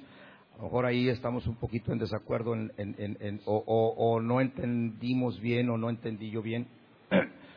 Porque yo creo que cuando está diciendo ahí el Señor Jesucristo en que siervos inútiles somos, está diciendo en la consonancia de la verdadera doctrina. Sí, porque es que no Romanos, me refería a eso. Romanos 3, 12 dice que no hay bueno ni aun uno. Uh -huh. eh, Pablo dice que eh, eh, él quiere hacer lo bueno, pero no puede, que ve una ley en sus miembros, ¿verdad?, que lo, que lo lleva al pecado. Entonces, yo creo que en ese sentido está diciendo el Señor Jesucristo que no hay nada bueno en nosotros, ¿no? O sea, eh, que nos consideremos que todo lo bueno que pudiera haber en nosotros eh, es solamente por gracia y no nos pertenece. Claro. Uh, escuché una ocasión, digo, perdón, leí una ocasión a, a, a, un este, pastor de principios de la era cristiana cuando le dijeron, eh, hermano, qué bendición nos trajo usted después de lo que hemos oído que ha predicado. Y le dijo él, se equivoca, yo no la he bendecido a usted nada. A mí se me quedó eso como una enseñanza. Uh -huh. Yo no le he bendecido en nada, en mí no hay nada bueno. Todo lo bueno que usted ha oído de mí no proviene de mí, proviene de Dios. No sé si en ese sentido estás de acuerdo en cuanto a decir, bueno, el Señor Jesucristo dice que somos inútiles para que lo creamos que antes de venir a Cristo había algo bueno en nosotros. Sí. Esa era la duda. Eh, estoy totalmente de acuerdo con eso. Lo que pasa es que yo estaba haciendo un resumen del tema pasado y estudiamos la parábola de Jesús donde a un siervo le entrega diez minas, a otro cinco y a otro una, y lo entierra y cuando le pide ganancias no encuentra nada. Le dice, siervo malvado, ¿por qué no metiste el dinero al banco y todo? Y dice, bueno, y el siervo inútil, échenlo al lloro y crujir de dientes. Ese, ese inútil, ¿verdad? No, ese tipo de inutilidad a la que Jesús se refiere por la incapacidad de multiplicar lo que Dios le entregó. Y veíamos que ese siervo inútil no era hijo de Dios, no es cristiano. Pero no estoy diciendo que nosotros no seamos inútiles en el sentido que Jesús dijo. Es decir, al analizar la recompensa, no es que un hijo de Dios caiga en la categoría de ese siervo inútil y pierda recompensa. Sería absurdo. La conclusión es que ese no era hijo de Dios. era nada más en ese aspecto. Sí, porque podemos plantarnos mucho en decir que somos inútiles y no hacer nada, ¿no? sí. Ok, hermano. No, pues Dios te bendiga. Igualmente. ¿Alguien más? ¿Acá? ¿O no sé cuál esté más cerca?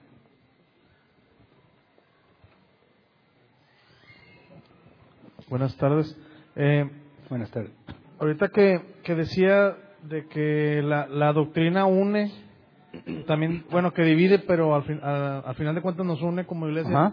¿Hasta qué punto puede haber eh, diferencias doctrinales en, entre una iglesia y otra para considerarla que son, que son mis hermanos en Cristo? Este, porque es, es, es evidente que la mayoría de los cristianos que conocemos fuera de aquí, no digo que todos, eh, tienen una doctrina muy, muy diferente y muy opuesta a la, que, a la que nosotros estudiamos aquí en Árbol Plantado.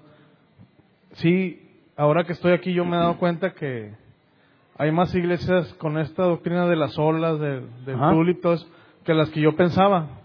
Pero, pero sí la gran mayoría, como dice usted, que eh, es muy opuesto a lo que enseñamos. ¿Hasta qué punto yo puedo considerar que somos la misma iglesia como para convivir, como para la coinonía, como dice usted? Bueno, lo vamos a ver más a detalle en, un próximo tema, pero se divide o la podemos dividir en dos, la doctrina que afecta la esencia de la iglesia y la que afecta solamente el bienestar de la iglesia. Es decir, lo que estuvimos hablando hoy es de la esencia de una iglesia. Si alguien tiene una doctrina que va en contra de esa esencia, no son cristianos, así de simple. No pueden ser iglesia de Dios, aunque el nombre lo indique. Pero puede que tengan la misma doctrina esencial, pero no ayude al bienestar. Por ejemplo, imagínate que encuentras una iglesia que tenemos exactamente la misma doctrina que nosotros, pero ellos consideran que la mujer no se puede cortar el cabello o que no puede usar pantalón Va a haber un conflicto ahí. Dices, bueno, en la esencia es correcto, pero no va a ser para provecho que estemos en el mismo lugar.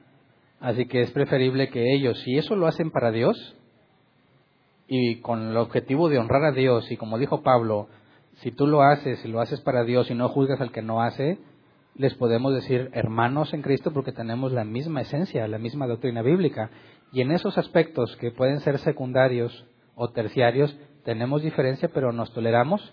Por el bien de todos, no nos reunimos en el mismo lugar. Porque vamos a estar haciendo, ofendiendo a los que piensan que no deben de tener. Se vuelve complejo.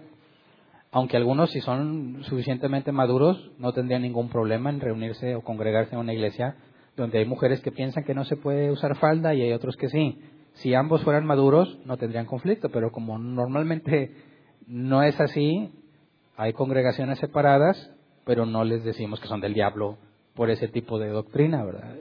Más adelante vamos a ver que hay doctrina secundaria que impide ese tipo de reuniones, o sea, que estemos juntos geográficamente hablando, y la doctrina terciaria es meramente asuntos como el rapto, crees que es antes, después, o que no hay rapto, cómo interpretas los días de la creación en Génesis, hubo gigantes literales en la tierra antes del diluvio, no, ese tipo de cosas no debe de afectar para nada y son totalmente, deben ser totalmente toleradas porque tendremos la misma esencia como iglesia. Entonces ahí está el factor. Determina su doctrina básica fundamental. Si se apega le podemos decir con confianza hermano en Cristo. Por ejemplo, un arminiano, ¿lo puedo considerar mi hermano en Cristo? Bueno, allí tendría que decir arminianos de dónde, ¿verdad? Porque aquí es difícil encontrar un arminiano bíblico. Es decir, aquí normalmente quienes caen en la categoría de arminianos son casi apóstatas. Eh, por todas las doctrinas extras y antibíblicas que tienen. Pero en esencia, un arminiano que observa la Biblia, pero que no estamos de acuerdo en el orden de la salvación, ese tipo de cosas, pero tienes la evidencia de un verdadero cristiano que persevere, que tiene el Espíritu Santo, no hay ningún problema en que le llames hermano a un arminiano, a un molinista o lo que sea, mientras tenga lo esencial. El problema, y por eso hago la separación, que en nuestro contexto, casi todos los que caen en ese rango son apóstatas prácticamente. Sí, sí. Gracias. ¿Alguien más? Acá hay otras. Buenas tardes. Ah, ya. no sé quién me habla. Ah, ya. Eh, lo que pasa es que usted en una ocasión anterior explicó por qué se les hacía llamar apóstoles, según yo lo había entendido, pero ahorita entiendo que no había entendido qué les hace llamar apóstoles a los doce que... Que fueron enviados. Esa, es, la esencia. Nada más. Y las pruebas de un apóstol tenías que demostrar que había sido enviado. O sea, porque Jesús los envió, eso es. Sí, pero al, que lo envía, por ejemplo, vemos a Moisés era un apóstol en cierto sentido, ¿verdad? Ve y le dio señales para demostrar que Dios lo había enviado es la misma esencia. Jesús los envía y les da poder para hollar serpientes y escorpiones, sobre todo fuerza del enemigo y nada les hará daño. A ellos, no a todos los cristianos. Y eso es lo que los autentifica como un apóstol de Dios. Quien dice yo soy apóstol pero no tiene las señales que la Biblia demanda, Pablo dijo fui y dice las señales de un apóstol entre ustedes. Eso implica que el apóstol también lleva autoridad. En el caso de estos, ¿verdad? en el sentido más, más estricto, yo puedo decirle a mi hijo, oye, mi hijo, dile al vecino que te preste el martillo, y es mi apóstol enviado al vecino, ¿verdad? Fue enviado con un mensaje y con mi autoridad de pedir el, martillo. O sea, secularmente la palabra apóstol quiere decir enviado, por decir, como ángel. Eh, no es lo mismo porque el ángel es meramente un mensajero, pero el apóstol, además de ser enviado, tiene la autoridad como si representara el que lo envió. Ah, ok, gracias. ¿Ahí había otra pregunta por ahí? No, no sé. Buenas, buenas tardes. Buenas. Anteriormente a la Iglesia Católica Romana, si era una sana doctrina lo que es la Iglesia Católica, anteriormente a la bueno, antes de la Romana. Para hablar de la Iglesia Católica Romana tienes que hablar del protestantismo, la Reforma Protestante la reforma implicaba eso, de que la iglesia en aquel entonces no estaba haciendo lo que la Biblia dice. Y la palabra reforma es volver a su forma original. Entonces era el llamado de regresar a lo que la escritura enseña. Ahora, tú puedes ver o tratar de trazar en qué momento se descuidaron por completo, pero aún dentro de eso había verdaderos cristianos, ¿no? Ok. Entonces, hablar oficialmente de la Iglesia Católica Romana tendrías que hablar de esa separación que hubo donde los que son solo escritura siguieron por un lado y los que tienen otros criterios aparte por otro, que es la Iglesia Católica Romana. Ok, gracias. ¿Alguien más? ¿Por allá atrás había otra? Sí, sí. Buenas tardes. Buenas tardes. Eh, la pregunta va un poquito también con lo de los apóstoles. Comentaba que Pablo fue el, último de los apóstoles de Jesucristo. ¿Cómo relacionamos el Efesios 4.11 eh, hasta dónde hablamos del pasado y a dónde tiene aplicación vigente esos ministerios, esos cuatro o cinco ah, ministerios. O sea, que Dios constituyó apóstoles, profetas, evangelistas, pastores y maestros. Bueno, el propio Pablo nos, nos responde porque dijo que la iglesia está sobre el fundamento de apóstoles y profetas. Entonces, cuando hablamos ahora de la actualidad, los ministerios que debieses encontrar, no podrías hablar de un profeta en el sentido de los que hubo en el Antiguo Testamento, ni de un apóstol como los que Jesús encomendó con esa tarea en particular. Podemos ver, por ejemplo, que Agabo profetizó un hambre en Jerusalén, ¿verdad?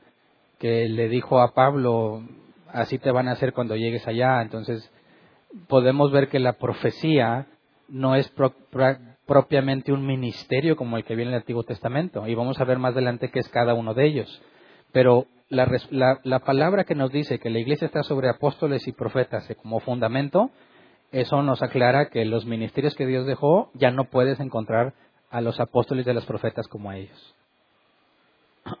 Sí, pero menciona cuatro o cinco, ¿no? Los otros también son evangelistas, pastores, y maestros. Y si queremos dividir pastores y maestros en, en dos. Sí, bueno, en cuanto a hablar de evangelismo, pues eso es necesario, ¿verdad? Tiene que haber evangelistas entre nosotros, pero hay que separar lo que es el acto de que alguien evangelice, que todos debemos evangelizar, y que es propiamente el llamado evangelista, que es una diferencia importante, ¿verdad?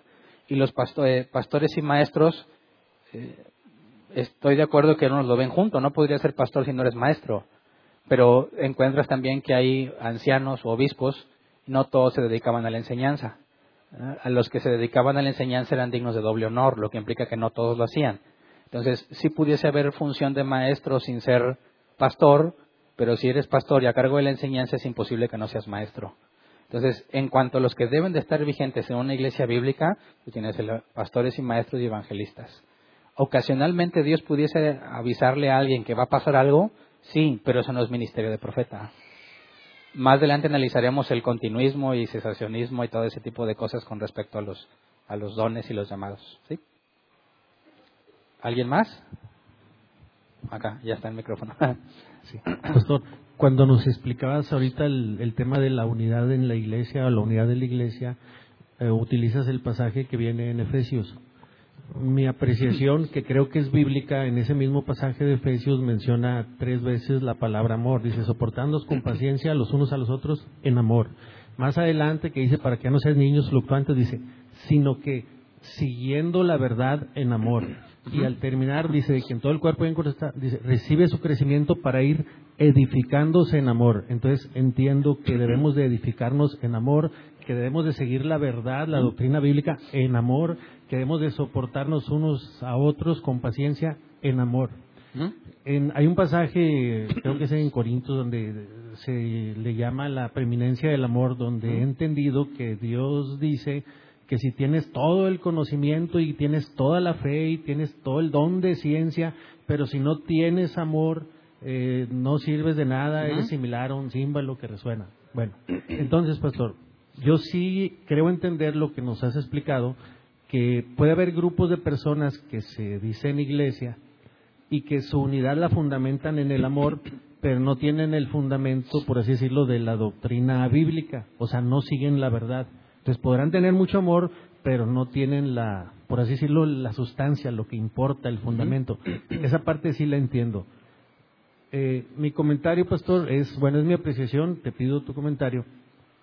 Puede ser, pastor, que haya grupos de personas que, crean tener una doctrina fundamentada en la Biblia, que digan andamos en la verdad, somos bíblicos, tenemos, tratamos de guardarnos, nos esforzamos, pero la misma situación, pero al revés, pero no tienen amor. Entonces, por eso te mencionaba el pasaje de Efesios, donde menciona la unidad, pero también nos menciona que si vas a ser edificado, tienes que serlo en amor. Que si vas a seguir la verdad, la vas a seguir en amor. O sea, yo en lo personal no alcanzo a concebir una iglesia que crea ser o quiera ser bíblica y se esfuerce por serlo, y somos bíblicos, tenemos fundamentos, seguimos la escritura y todo lo que gustemos y, y como dicen, lo que gustes y mandes, pero el amor lo dejamos en segundo lugar, cuando mm. en esos pasajes veo que, que viene implícito o que viene junto o que viene pegado, o sea, que no lo podemos dejar de lado también. Sí.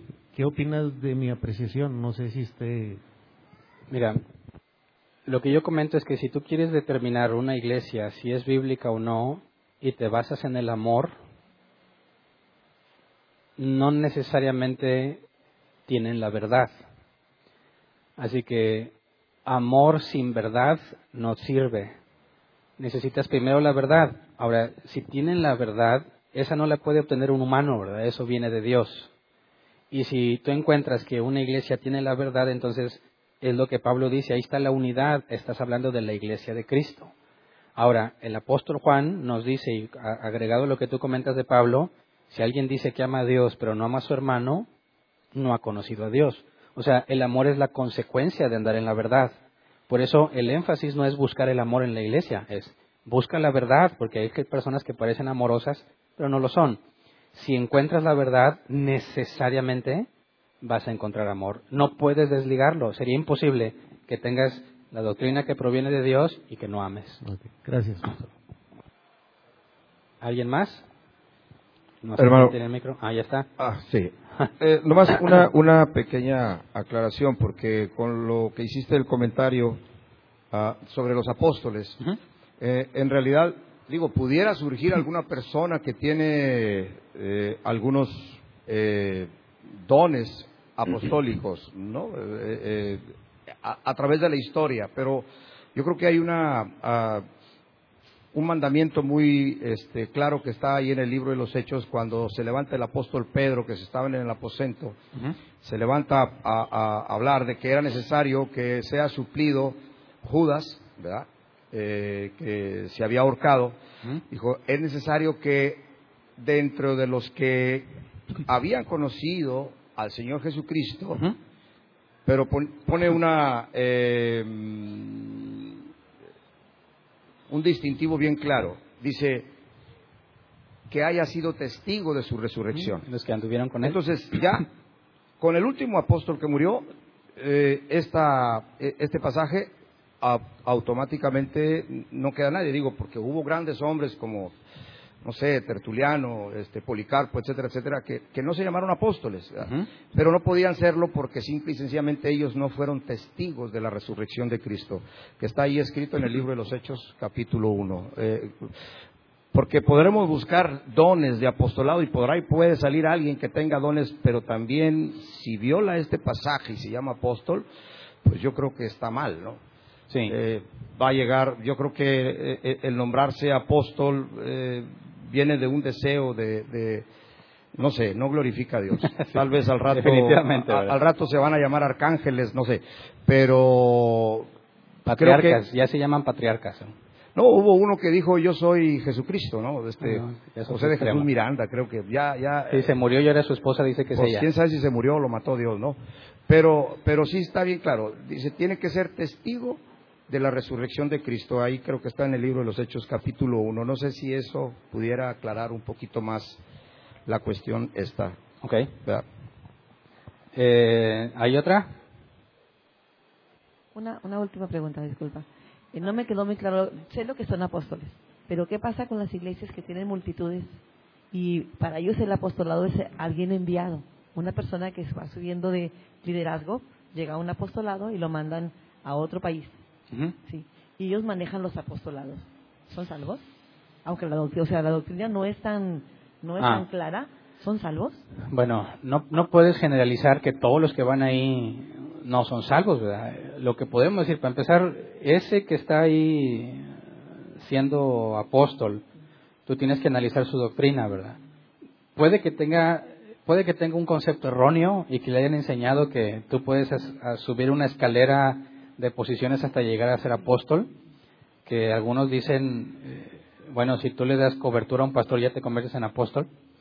Ah, no es bíblico, pero esa es una idea que traen y quizás a una persona se le enseñó así y él empezó a servir y se convirtió en apóstol y empieza a leer las escrituras y se da cuenta que es absurdo y dice, espérame, Dios le permite entender y deja eso y dice, ah, si era un cristiano, era elegido por Dios, ¿verdad?